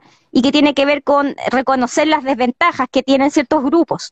Y, por ejemplo, el propósito de esta igualdad es que hay una consagración nueva para niños, niñas y adolescentes, para discapacidad, para neurodiversidad, para la tercera edad, para pueblos y naciones indígenas en cuanto a derechos colectivos e individuales, eh, el tema del derecho laboral, ya hablamos el cambio del antes y el después, que pasa a ser una libertad regida por las reglas del mercado, un derecho al trabajo. Eh, el derecho que tienen los trabajadores eh, a través de sus sindicatos a participar en las decisiones de las empresas, algo totalmente nuevo. El derecho a huelga como derecho, ya no como algo que se menciona, mencionaba en la, en la, Constitución del 80 solo cuando no procede, pero no se reconocía expresamente como derecho. Ahora es un derecho y no puede estar prohibida salvo casos muy excepcionales, eh, el derecho a la ciudad y al territorio, trabajo doméstico eh, con cierta retribución, derecho al cuidado, vivienda digna, y a propósito de la vivienda digna, las viviendas de acogida para el caso de las víctimas de violencia de género y diversidades y niñeces, ¿ya?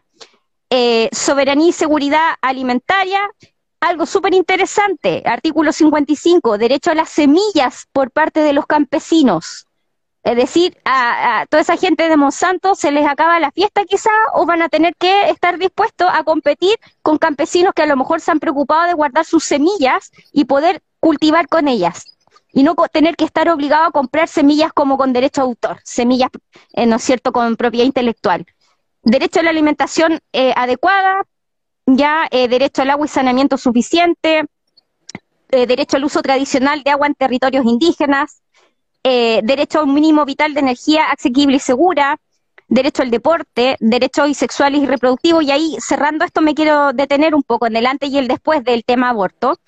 Eh, derecho a la muerte digna, a propósito de la discusión siempre ética de la eutanasia y el aborto, que son como algo que siempre ha estado permeado por el conservadurismo máximo y cierto nivel de hipocresía.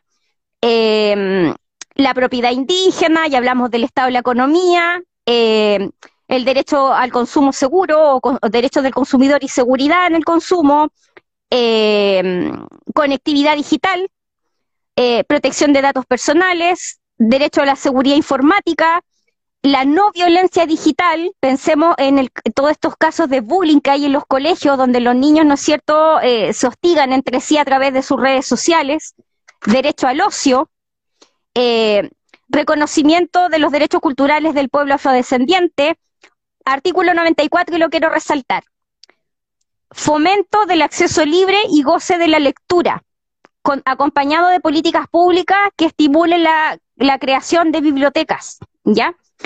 eh, derecho a crear sistemas de conocimientos según el contexto cultural, es decir, ya la ciencia, la ciencia exacta, todo este, este esquema o el paradigma cartesiano de la ilustración, de la razón, ya no va a ser la única forma de verdad, porque tú vas a poder tener otros sistemas de conocimiento y la transmisión de estos conocimientos tradicionales y ancestrales, ¿ya? Eh, ¿Qué otra cosa importante yo destaco? El tema de la bioética, el derecho a comunicarse las personas en su propio lengua, ¿ya? O idioma, y usarla en todo espacio, y no ser discriminado por ello. Em, ¿Qué más? Eh, puedo seguir con la lista, pero el derecho al medio ambiente sano y ecológicamente equilibrado, derecho al aire libre limpio, eh, derecho de la persona al acceso responsable universal a las montañas, riberas de río, mar, playas, lagos, lagunas y humedales, eh, pleno acceso a la justicia, eh, y ahí vienen como derechos que los vamos a ver en sistemas de justicia ya propiamente tal, y las acciones constitucionales que protegen estos derechos, que están en el artículo 119 y 120, que no desaparecen, lo que sí, y aquí hay una crítica, sí, es que va a, haber, eh, va a haber un tránsito de que salgan de las cortes de apelaciones a que va, pasen a tribunales de instancia, para lo cual habría hasta seis meses para definir el procedimiento y, y las atribuciones de esos tribunales de instancia. Pero ojo, dado que se va a instaurar un nuevo órgano que se llama Defensoría del Pueblo, quizás esto compensa el hecho de que salga el recurso de protección que es como un recurso que se puede usar eh, en primer lugar, no por defecto de otros que se hayan agotado anteriormente, no ahora, que sí va a tener un examen de admisibilidad previo, pero sí, al crearse una Defensoría del Pueblo, esta Defensoría se va a abocar a la promoción y protección de los derechos humanos eh, asegurados en, esta nueva constitución, ¿ya? Y que van a tener sedes regionales, esta Defensoría del Pueblo. Por lo tanto, creo que por esa vía, con ese organismo nuevo, las acciones constitucionales, que si bien ya no van a conocer las cortes de apelaciones, igual van a estar respaldadas por esta nueva orgánica, ¿ya? Que es parte del Estado, pese a ser un órgano autónomo. Por último, Lilith, ya que yo te anuncié que esto era mucha información, me quiero detener un poco en el tema, eh, dos temas. La no violencia, ya, la no violencia de género, y el tema de los derechos reproductivos, ¿ya? Derechos sexuales y reproductivos, que es el artículo 61 de este borrador, que básicamente implica que el Estado reconoce y respeta el derecho a las personas a decidir sobre su propio cuerpo. Es decir, esto significa reconocer de que existe una biopolítica, que es esta forma de poder del Estado sobre los cuerpos, que, por ejemplo, me mandan a la cárcel, hay biopolítica, una idea de biopolítica en el sentido que mi cuerpo me lo encierran, me encarcelan, y eso está amparado por todas las legislaciones y todas las constituciones, si yo me porto mal, bueno, pero aquí se reconoce que yo tengo autonomía sobre mi cuerpo y puedo decidir qué hago con él. Y por lo tanto, si yo soy un ser con capacidad gestante, ya habla de persona con capacidad gestante, no habla solo de mujer, porque pensemos una mujer trans, o, un varón trans, que es como un caso que se está dando ahora creo que en Córdoba, en Argentina, varón trans que se embarazó. Por lo tanto, es una persona con capacidad gestante, porque biológicamente todavía tiene esa capacidad, y eh, esa persona tendría derecho a interrumpir voluntariamente su embarazo. ¿Ya? Y aquí hay un compromiso del Estado a no hostigarme a que ninguna persona puede violentarme en esta decisión. ¿ya? No me pueden hostigar ni violentar, es decir, libre de violencia esta decisión y con un acompañamiento y no, no condicionado a ningún tipo de causal que es lo que sí tenemos actualmente, que es el aborto en tres causales, y que, ojo, este aborto en tres causales se da en mil, 2017, eh, luego de, los, casi 30 años o 20 años, no recuerdo bien, del 89, que se prohibió y se le cerró la llave a toda forma de aborto, que cuál era el aborto, el del Código Sanitario del año 31 era el aborto terapéutico, que era la expresión misma, y aquí me quiero detener, del patriarcado. ¿Por qué? Porque en Código eh, Sanitario del año 31, tres médicos tenían la autoridad para decidir respecto de, de que una mujer se sometiera a un aborto terapéutico, es decir, no era decisión de la propia persona, del propio cuerpo gestante, sino que tres facultativos, pensemos en esa época, médicos, generalmente varones, poco acceso de la mujer a la educación superior, decidían por mí y mi cuerpo. ¿Ya? Eso duró hasta el año 89, que era la figura de aborto terapéutico, desaparece, se borra así con el codo, se repone en 2017, pero solo con estas causales de violación, razones eugenésicas o, para, o por la seguridad de la madre, y que hemos estado, yo me incluyo, hemos estado ciertos grupos feministas, no feministas, hemos estado eh, luchando porque el aborto sea libre, como es lo que está sucediendo, es la tendencia en muchos países del mundo que no lo tienen. Ya pensemos en nuestras vecinas las argentinas que perdieron la primera batalla, no se desanimaron, dieron la segunda batalla y la ganaron y tienen aborto libre dentro de un plazo. El plazo es lo que no está en la Constitución, pero es un tema que va a tener que definir el legislador. Y lo interesante es que al estar este derecho fundamental, el derecho a decidir sobre mi cuerpo y a interrumpir un embarazo libre de violencia, significa que eh, no va a haber margen a la objeción de conciencia, que es lo otro que existe actualmente en el aborto en causales. Es decir, que el lugar donde yo me lo haga, si todos los médicos son de cierta ideología moral eh, religiosa, no voy a poder hacérmelo. Y supongamos que si donde yo vivo a lo mejor no hay más centros médicos, no puedo gozar de ese derecho reproductivo. ¿Ya? Entonces, es un tema que no es menor. Yo, por lo tanto, creo que el catálogo de derechos sociales de la propuesta de nueva constitución, aunque suene un poco liviano, es lo más sexy que tiene esta constitución. ¿Ya? Y, eh, y todo lo que tiene que ver con el tema género, disidencias y paridad, es algo a que las mujeres y las disidencias, pienso yo, no nos podíamos resistir. O sea, eh, yo veo que esto es pegar el salto en el tiempo, como ya lo he dicho antes, es pasar de un constitucionalismo liberal de fines del siglo XIX a un constitucionalismo moderno, con enfoque en lo social, en lo colectivo. Es decir, los derechos individuales son tan importantes como los derechos colectivos. Y donde se reconoce que la persona humana no es el centro del universo, porque es la persona humana y su relación armónica con la naturaleza, que está dentro de los principios nuevos, que nos saltamos esa parte. ¿Ya? En estos principios nuevos se habla de que hay derechos humanos individuales y colectivos, y respecto al hombre y la naturaleza, se dice que el hombre y la naturaleza forman con ella un, un conjunto inseparable. Es decir, ya el hombre no es el eje de la historia ni del, en el centro del universo, ¿ya?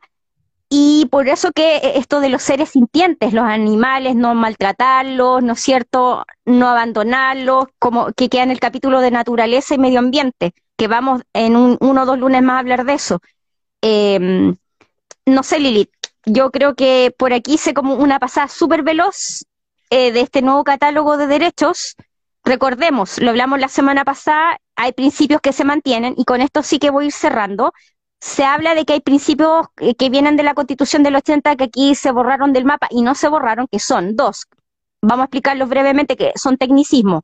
Supremacía constitucional y eficacia de los derechos fundamentales. Aquí pasa algo súper interesante. Se mantienen esos dos principios, que era el artículo quinto y sexto de la antigua Constitución, y aquí quedan en el 15 y en el 16. Dicho de otra manera, pero van a lo mismo. Es decir, Supremacía constitucional significa que en esta pirámide de normas, la constitución es una sola y es la más importante y le da sentido a todas las demás normas de inferior categoría. Eso sigue prácticamente intacto en estos artículos 15 y 16, en el 16 principalmente.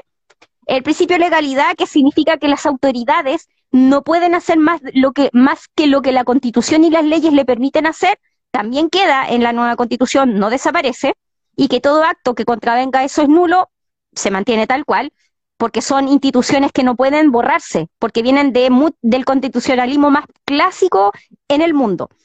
Y en cuanto a los derechos fundamentales, se reafirma algo que ya estaba en el artículo quinto de la Constitución del 80, que eh, los derechos fundamentales y todos los tratados internacionales ratificados por Chile que versen sobre derechos humanos, más los principios generales de derecho internacional de los derechos humanos, etcétera, son parte integral de la Constitución y ojo, aquí eh, le ponen una frase que es muy similar a lo que pasó con la reforma constitucional argentina del 94. Se aclara de que todos los tratados internacionales y principios internacionales ratificados por Chile que versen sobre derechos humanos gozan de rango constitucional. Con esto se zanja una discusión muy leguleya, muy doctrinaria de que si están por sobre la Constitución, están en la Constitución o tienen un rango meramente legal si es que esos tratados ratificados luego se incorporan con una ley interna. Con esto desaparece la discusión.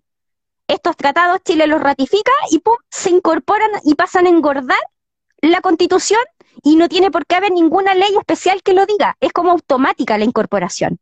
Y eso es súper interesante porque los derechos fundamentales, como hay pasajes de esta nueva constitución que mantienen un poco el espíritu de la anterior y todas las anteriores, los derechos fundamentales todos los tenemos que respetar y tienen eficacia directa. Y ahora sí que voy terminando. Los derechos fundamentales, ser parte de la Constitución, tú los puedes invocar directamente respecto de cualquier contexto. Y por lo tanto, por ejemplo, si una autoridad o, por ejemplo, un juez o jueza eh, quiere sentenciar o dictar una resolución que defina una controversia, perfectamente puede invocar derechos fundamentales, tanto de la Constitución como de los tratados internacionales ratificados por Chile, ¿ya? Y por lo tanto, con esto los derechos fundamentales se incorporan a nuestra vida diaria de forma directa, tanto vertical como horizontalmente. Es decir, yo puedo exigir respecto de ti, Lilith, que tú respetes ciertos derechos fundamentales como yo respetar los tuyos, como yo puedo exigir esto respecto verticalmente respecto de las autoridades.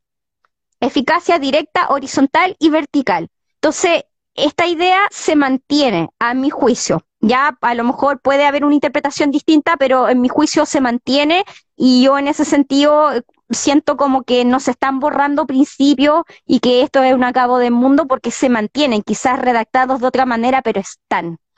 ¿Ya? Entonces, eh, yo llamo un poco a la tranquilidad, a seguirse informando. Está muy, a un precio muy accesible la constitución en formato físico. En, voy, no sé si puedo hacer la propaganda gratis, pero hay una editorial que decidió imprimirla a un precio que yo encuentro que está bastante eh, adecuado para los tiempos, para la inflación y por lo tanto está en PDF, está en Internet, la puedes descargar de la página de la Convención Constitucional, que si bien se disolvió la convención como tal, la página quedó ahí y están los documentos. Está el borrador con la versión final del día 4 de julio. Por lo tanto, la invitación nuevamente es a conocerla, es a mirar quizás irse al final, no está al inicio, irse al final y ver el índice y revisar los temas, irse al capítulo 1, irse al capítulo 2, que creo que ahí está lo más, lo más interesante, lo más innovador, lo más, eh, yo diría, eh, a mí por lo menos, yo cuando empecé a revisar el catálogo de derechos, eh, yo quedé asombrada, quedé asombrada porque esperaba, quizás esperaba menos, esperaba menos y me llevó una grata sorpresa. Y bueno, con el tema género principalmente es donde están mis mayores alegrías.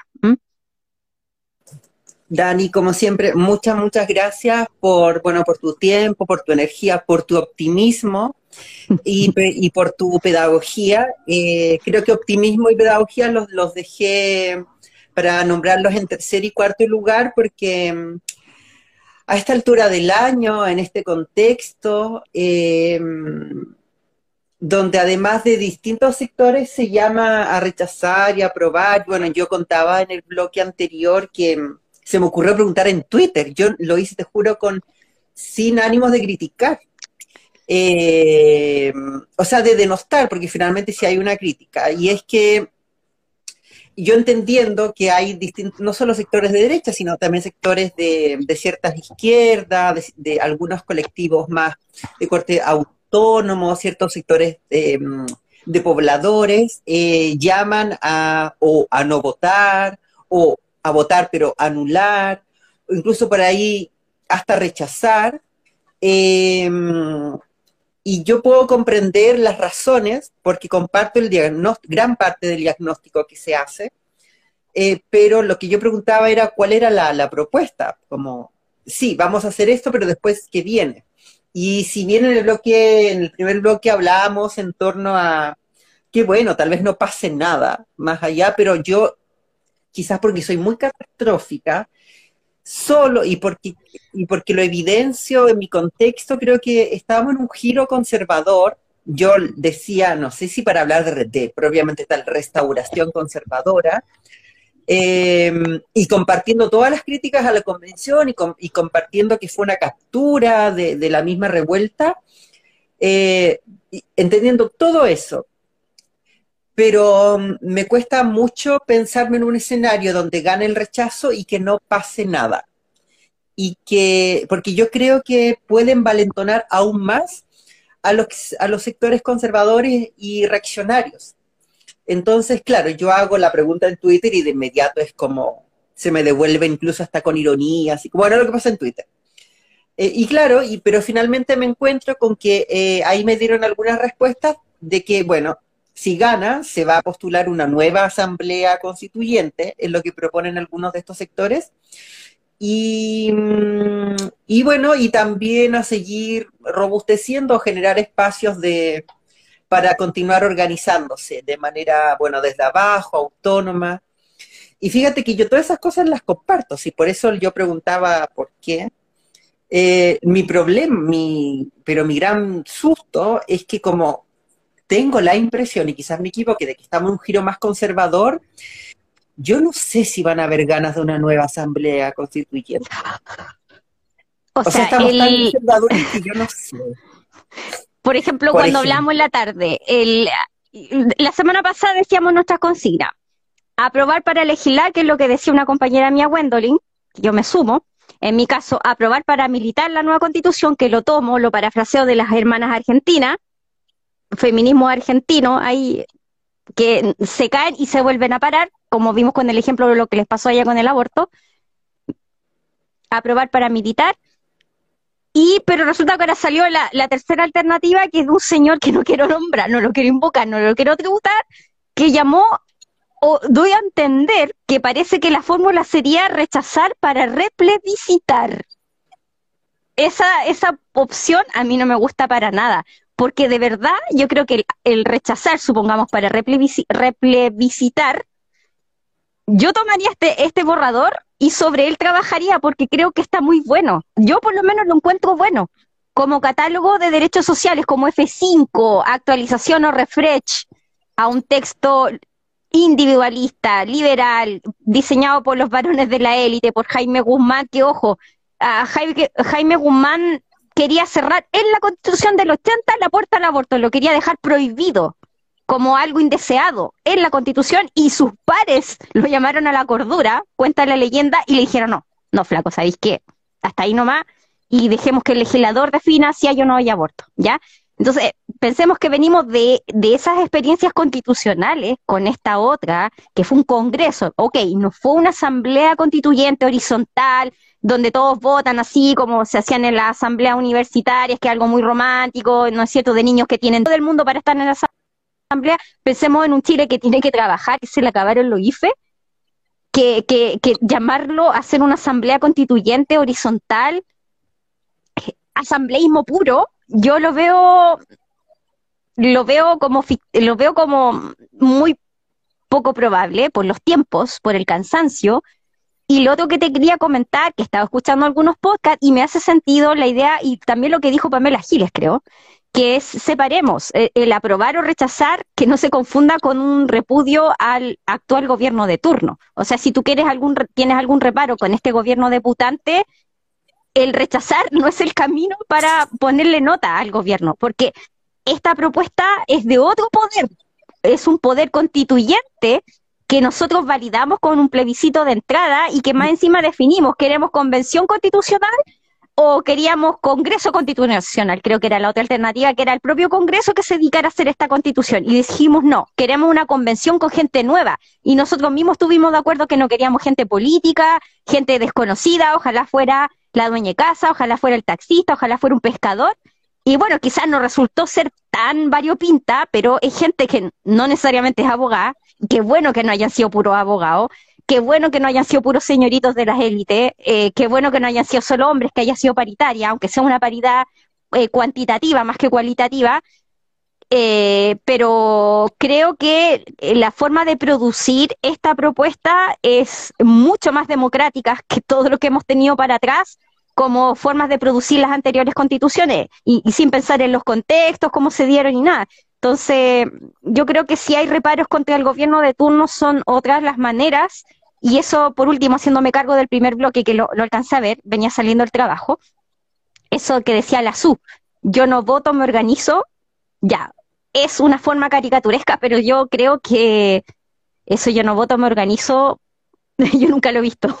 o sea, eh, tendríamos que tener un nivel de organización súper cohesionado, con mucho tiempo, con muchas ganas, bien alimentado, bien descansado, que son cosas que todavía no tenemos. Es decir, la gente que estamos con trabajo formal, Estamos todavía con 45 horas, que en el fondo son 50 si contamos el tiempo de colación que está dentro del lugar de trabajo, y más los tiempos de, trayecto, de transporte, es decir, de verdad, un invierno crudo, inflación, todo caro, eh, y hay cosas que se tienen que resolver ahora, en caliente, en el momento que están sucediendo.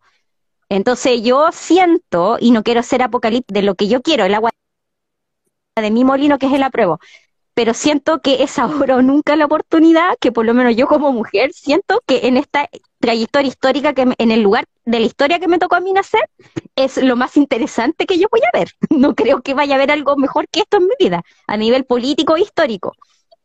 Yo vengo muchos años ya eh, pidiendo ciertas cosas que se han ido dando de manera muy gradual, como por ejemplo, no sé, por el año 95, 96, cuando nació la CONFET, salimos con unos compañeritos con el lienzo de gratuidad y cogobierno y nos dijeron que patúos son ustedes y hay que pagar por la educación. Bueno, en ese contexto donde era súper eh, normal, normalizado que había que pagar por educarse, hablar de gratuidad era, era súper patúo, nos decían, tirado las mechas, ¿de qué me estáis hablando?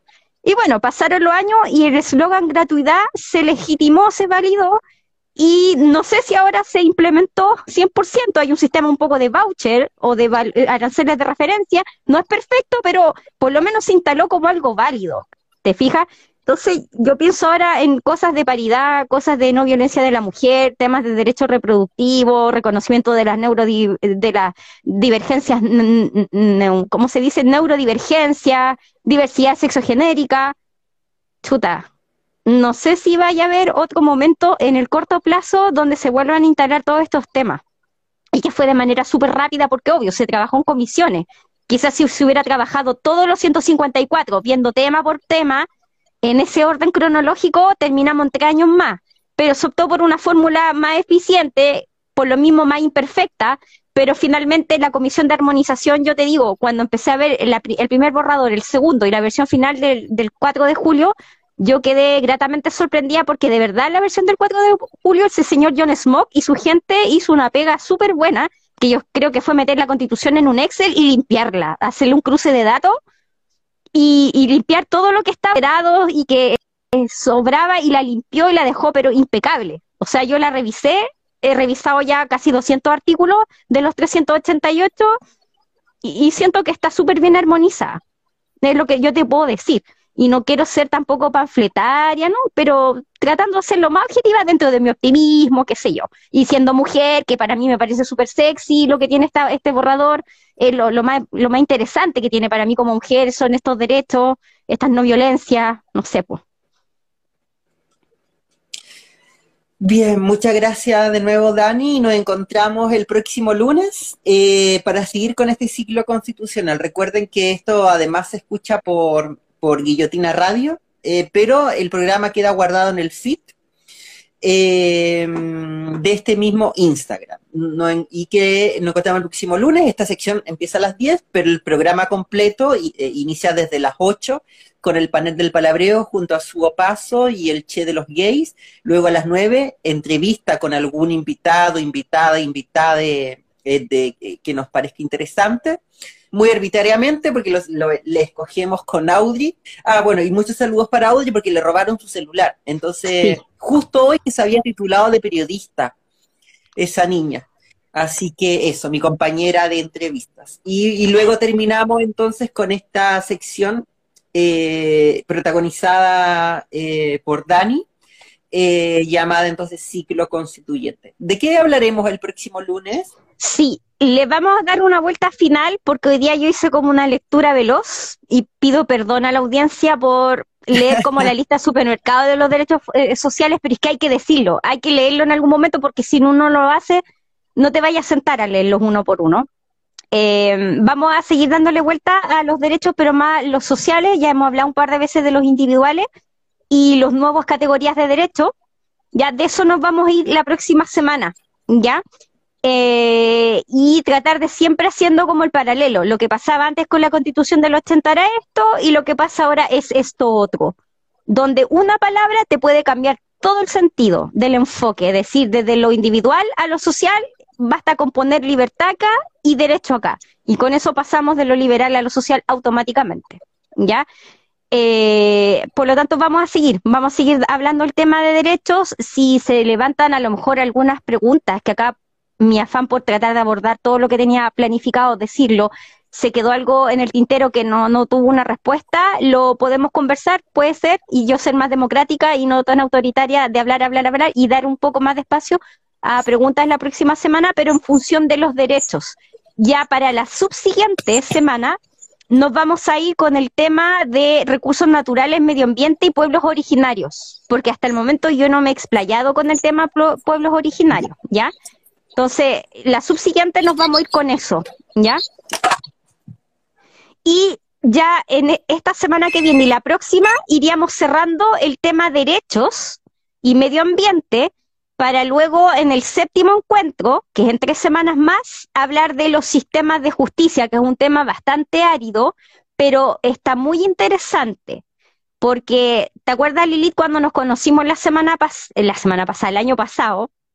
Y yo te entrevisté y, tú me decías, aquí hay que eh, desbinarizar el derecho, pero no algo suficiente, hay que despatriarcalizar el derecho. Es decir, el enfoque patriarcal del derecho en todas sus manifestaciones, ya es una ley, un poder judicial, un juez, un policía, eh, cuando tú vas a denunciar violencia intrafamiliar, un policía que te detiene a ti eh, todo eso está atravesado por una mirada patriarcal. Entonces va a ser súper interesante tratar de aterrizar qué pasa con los sistemas de justicia, porque, ojo, ahí se metió mucho la idea del enfoque de género. Eh, tengo que recibir una cosita, pero tú sigue explicando porque es breve. Ya. Y, y, en cinco minutos llego como a bandejearte el cierre. Y muchísimas gracias. Ah, de hecho te dejo una pregunta que la hizo ahí una, una persona. A ver, ¿dónde estaba la pregunta? Yo no las alcanzo a ver, no sé por qué a mí no me corren las preguntas. Eh, ay, ¿dónde era? ¿Dónde? Que había preguntado acerca de los derechos eh, neurodivergentes. Esa era la pregunta. Neurodivergentes, sí. sí. Derechos neurodivergentes. Mira, básicamente el tema de lo neurodivergente va de la mano de la idea de igualdad sustantiva, ¿ya? ¿Qué significa de que no somos todos iguales y que para las personas que son distintas y que esto de ser distinto además le representa una desventaja, ¿ya? El Estado tiene que corregir y subsanar esa desventaja para garantizar la igualdad de oportunidades y de trato de esa persona respecto de otra persona que no tiene esa condición especial. ¿Ya? Y aquí es donde, en esa categoría de personas que están en categorías históricamente eh, desplazadas o postergadas u oprimidas, estarían los niños, niñas y adolescentes, estaría la gente con discapacidad, gente con características o que presente circunstancias de neurodiversidad y la tercera edad, ¿ya? Todas esas categorías, el constituyente nuevo te lo, eh, te lo regula con un, capítulo especial o una, no, un número de artículo especial para querer resaltar y reafirmar la idea de la igualdad sustantiva, ¿ya? Ahora, respecto a la neurodiversidad, esto quedó en el artículo 27, nos vamos a ir para allá.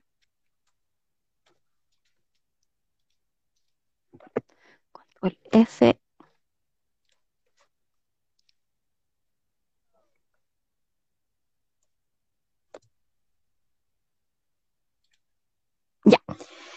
Entonces, a ver, neurodiversidad. El 29, disculpe.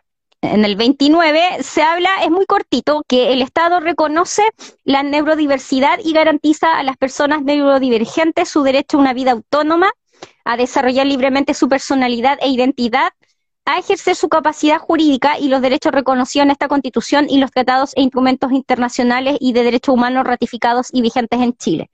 Entonces, las personas con, con una personalidad con características de neurodiversidad son personas, obviamente igual que todos, y un ejemplo, ¿en qué sentido también tendrían garantizados los mismos derechos que las otras personas, pero obviamente el Estado se tendría que preocupar de que estos derechos los puedan gozar efectivamente y en igualdad de condiciones respecto de las otras personas, porque eso es lo que está eh, subyace a la idea de la igualdad sustantiva, que está un poco más arriba, porque esa es la igualdad y de aquí para abajo estas categorías especiales significa personas que no están en, en igualdad de condiciones. ¿Ya? Por ejemplo, eh, ciertas personas con características de neurodiversidad se han ido incorporando al mundo del trabajo y personas que con estas características que antes estaban recluidas en las casas, ya, por ejemplo, personas con síndrome de Down, neurodiversidad, antes se pensaba que eran personas que estaban totalmente incapacitadas para el trabajo, incapacitadas para la vida social, incluso para la, para la vida sexoafectiva. Finalmente pasó el tiempo y se incorporaron al mercado laboral. Ojo, si se van a incorporar al mercado laboral, tendrían que gozar los mismos derechos que las otras personas y no por eso habría que justificar que se le pague, por ejemplo, un salario menor porque como estas personas son neurodivergentes, no son tan eficientes, no hacen el trabajo de la misma manera que otra persona no neurodivergente, por lo tanto justificar un menor salario. Entonces, van a estar en condiciones de igualdad, pero sí les tenemos que garantizar que accedan a el derecho al trabajo, dándoles algunas, eh, lo que se llama la discriminación positiva, algunas ventajas que le permitan superar las desventajas que ellos tienen para acceder al mercado laboral y que sean tratados de la misma manera y con la misma dignidad en el trabajo que las otras personas. Ya no sé si con eso me acerco un poco a lo que la, la auditora o el auditor nos estaba consultando, ¿ya? Y lo mismo, de una forma muy similar, pasa con las personas con discapacidad. Y aquí quiero linkear un poco con lo que históricamente ha pasado en Chile, que esta campaña de la Teletón, que en el fondo significa lo opuesto a un Estado social de derecho, sino que dejar privada caridad y quizás que otras cosas más que no sabemos y que yo no quiero imputar delitos, porque eso es muy delicado, pero no sabemos qué pasa con la caridad a gran escala, donde hay recaudaciones de miles de millones de pesos, donde no hay un sistema público que esté gobernado por el principio de probidad, de transparencia, en virtud del principio de transparencia, todo lo que tiene que ver con lo público, lo que se gestiona desde el Estado, tiene que estar con una transparencia activa informado el detalle de esa gestión y transparencia pasiva significa que cualquier persona puede consultar derecho a saber qué es lo que pasa con algún aspecto específico de esa política pública gestionada por un ente del Estado. Eso es parte de la, de la transparencia y la probidad, y que todo esto sea con honradez, sin desvío de recursos, eh, con todas las contabilidades, las finanzas eh, publicadas, etcétera, etcétera, los escalafones de sueldo de los funcionarios publicados, etcétera. Entonces, claro, pasaríamos con este nuevo artículo que habla de la discapacidad de un sistema entregado a la caridad privada para la discapacidad ya a eh, que todas las personas que tienen algún tipo de discapacidad ya tienen derecho al goce y ejercicio de sus derechos y que se crea un sistema nacional que lo va a crear la ley. La constitución solamente aquí dice, la ley establecerá un sistema nacional donde se coordinarán y ejecutarán políticas y programas destinados a atender las necesidades de trabajo, educación, vivienda, salud y cuidado de las personas con discapacidad, ¿ya? Y eh, por lo tanto, em, las personas, por lo tanto, con discapacidad, el Estado, como va a tener esta, este sistema nacional, el Estado le va a garantizar a todas las personas que estén en esa condición estas prestaciones que tienen que ver con trabajo, vivienda, salud, educación y cuidado. Entonces nos salimos de la caridad. Es, ¿Mm? Sí, es que no me logra andar el cargador, entonces se me va a descargar el celular en cualquier momento. Eh, pero bueno, no sin antes de nuevo agradecerte eh, lo de hoy, que además tomó mucho más tiempo. Eh, y bueno, la invitación es que las personas sigan participando y que pueden dejar las preguntas de, lo, de las dudas que les surjan, mandarlas por, por interno y la próxima semana poder conversarlas eh, y eso. Hola Dani, la voz en off te saluda. Hola voz en off, yo sé cómo te llamas voz en off. es un misterio. cariños, para la, Muchas gracias. cariños para la voz en off y nos estamos encontrando todas y todos y todas el próximo lunes desde las 8 y con tu sección Siglo Constituyente a las 10. Sí, yo me despido. Dos saludos especiales para mi tío Moisés y para mi amiga Bárbara, que son las dos personas que en forma muy generosa y espontánea me van a regalar un texto de la nueva constitución físico para rayarlo, hacer y deshacer con él. Así que gracias para ellos en especial. Muchas gracias, que estén bien y recuerden que esto queda guardado en nuestro feed y le pueden revivir en YouTube y Spotify de Guillotina Radio. Nos encontramos el próximo lunes desde las 8. Chao. La voz en off se despide. Y la voz en off se despide. Chao, voz en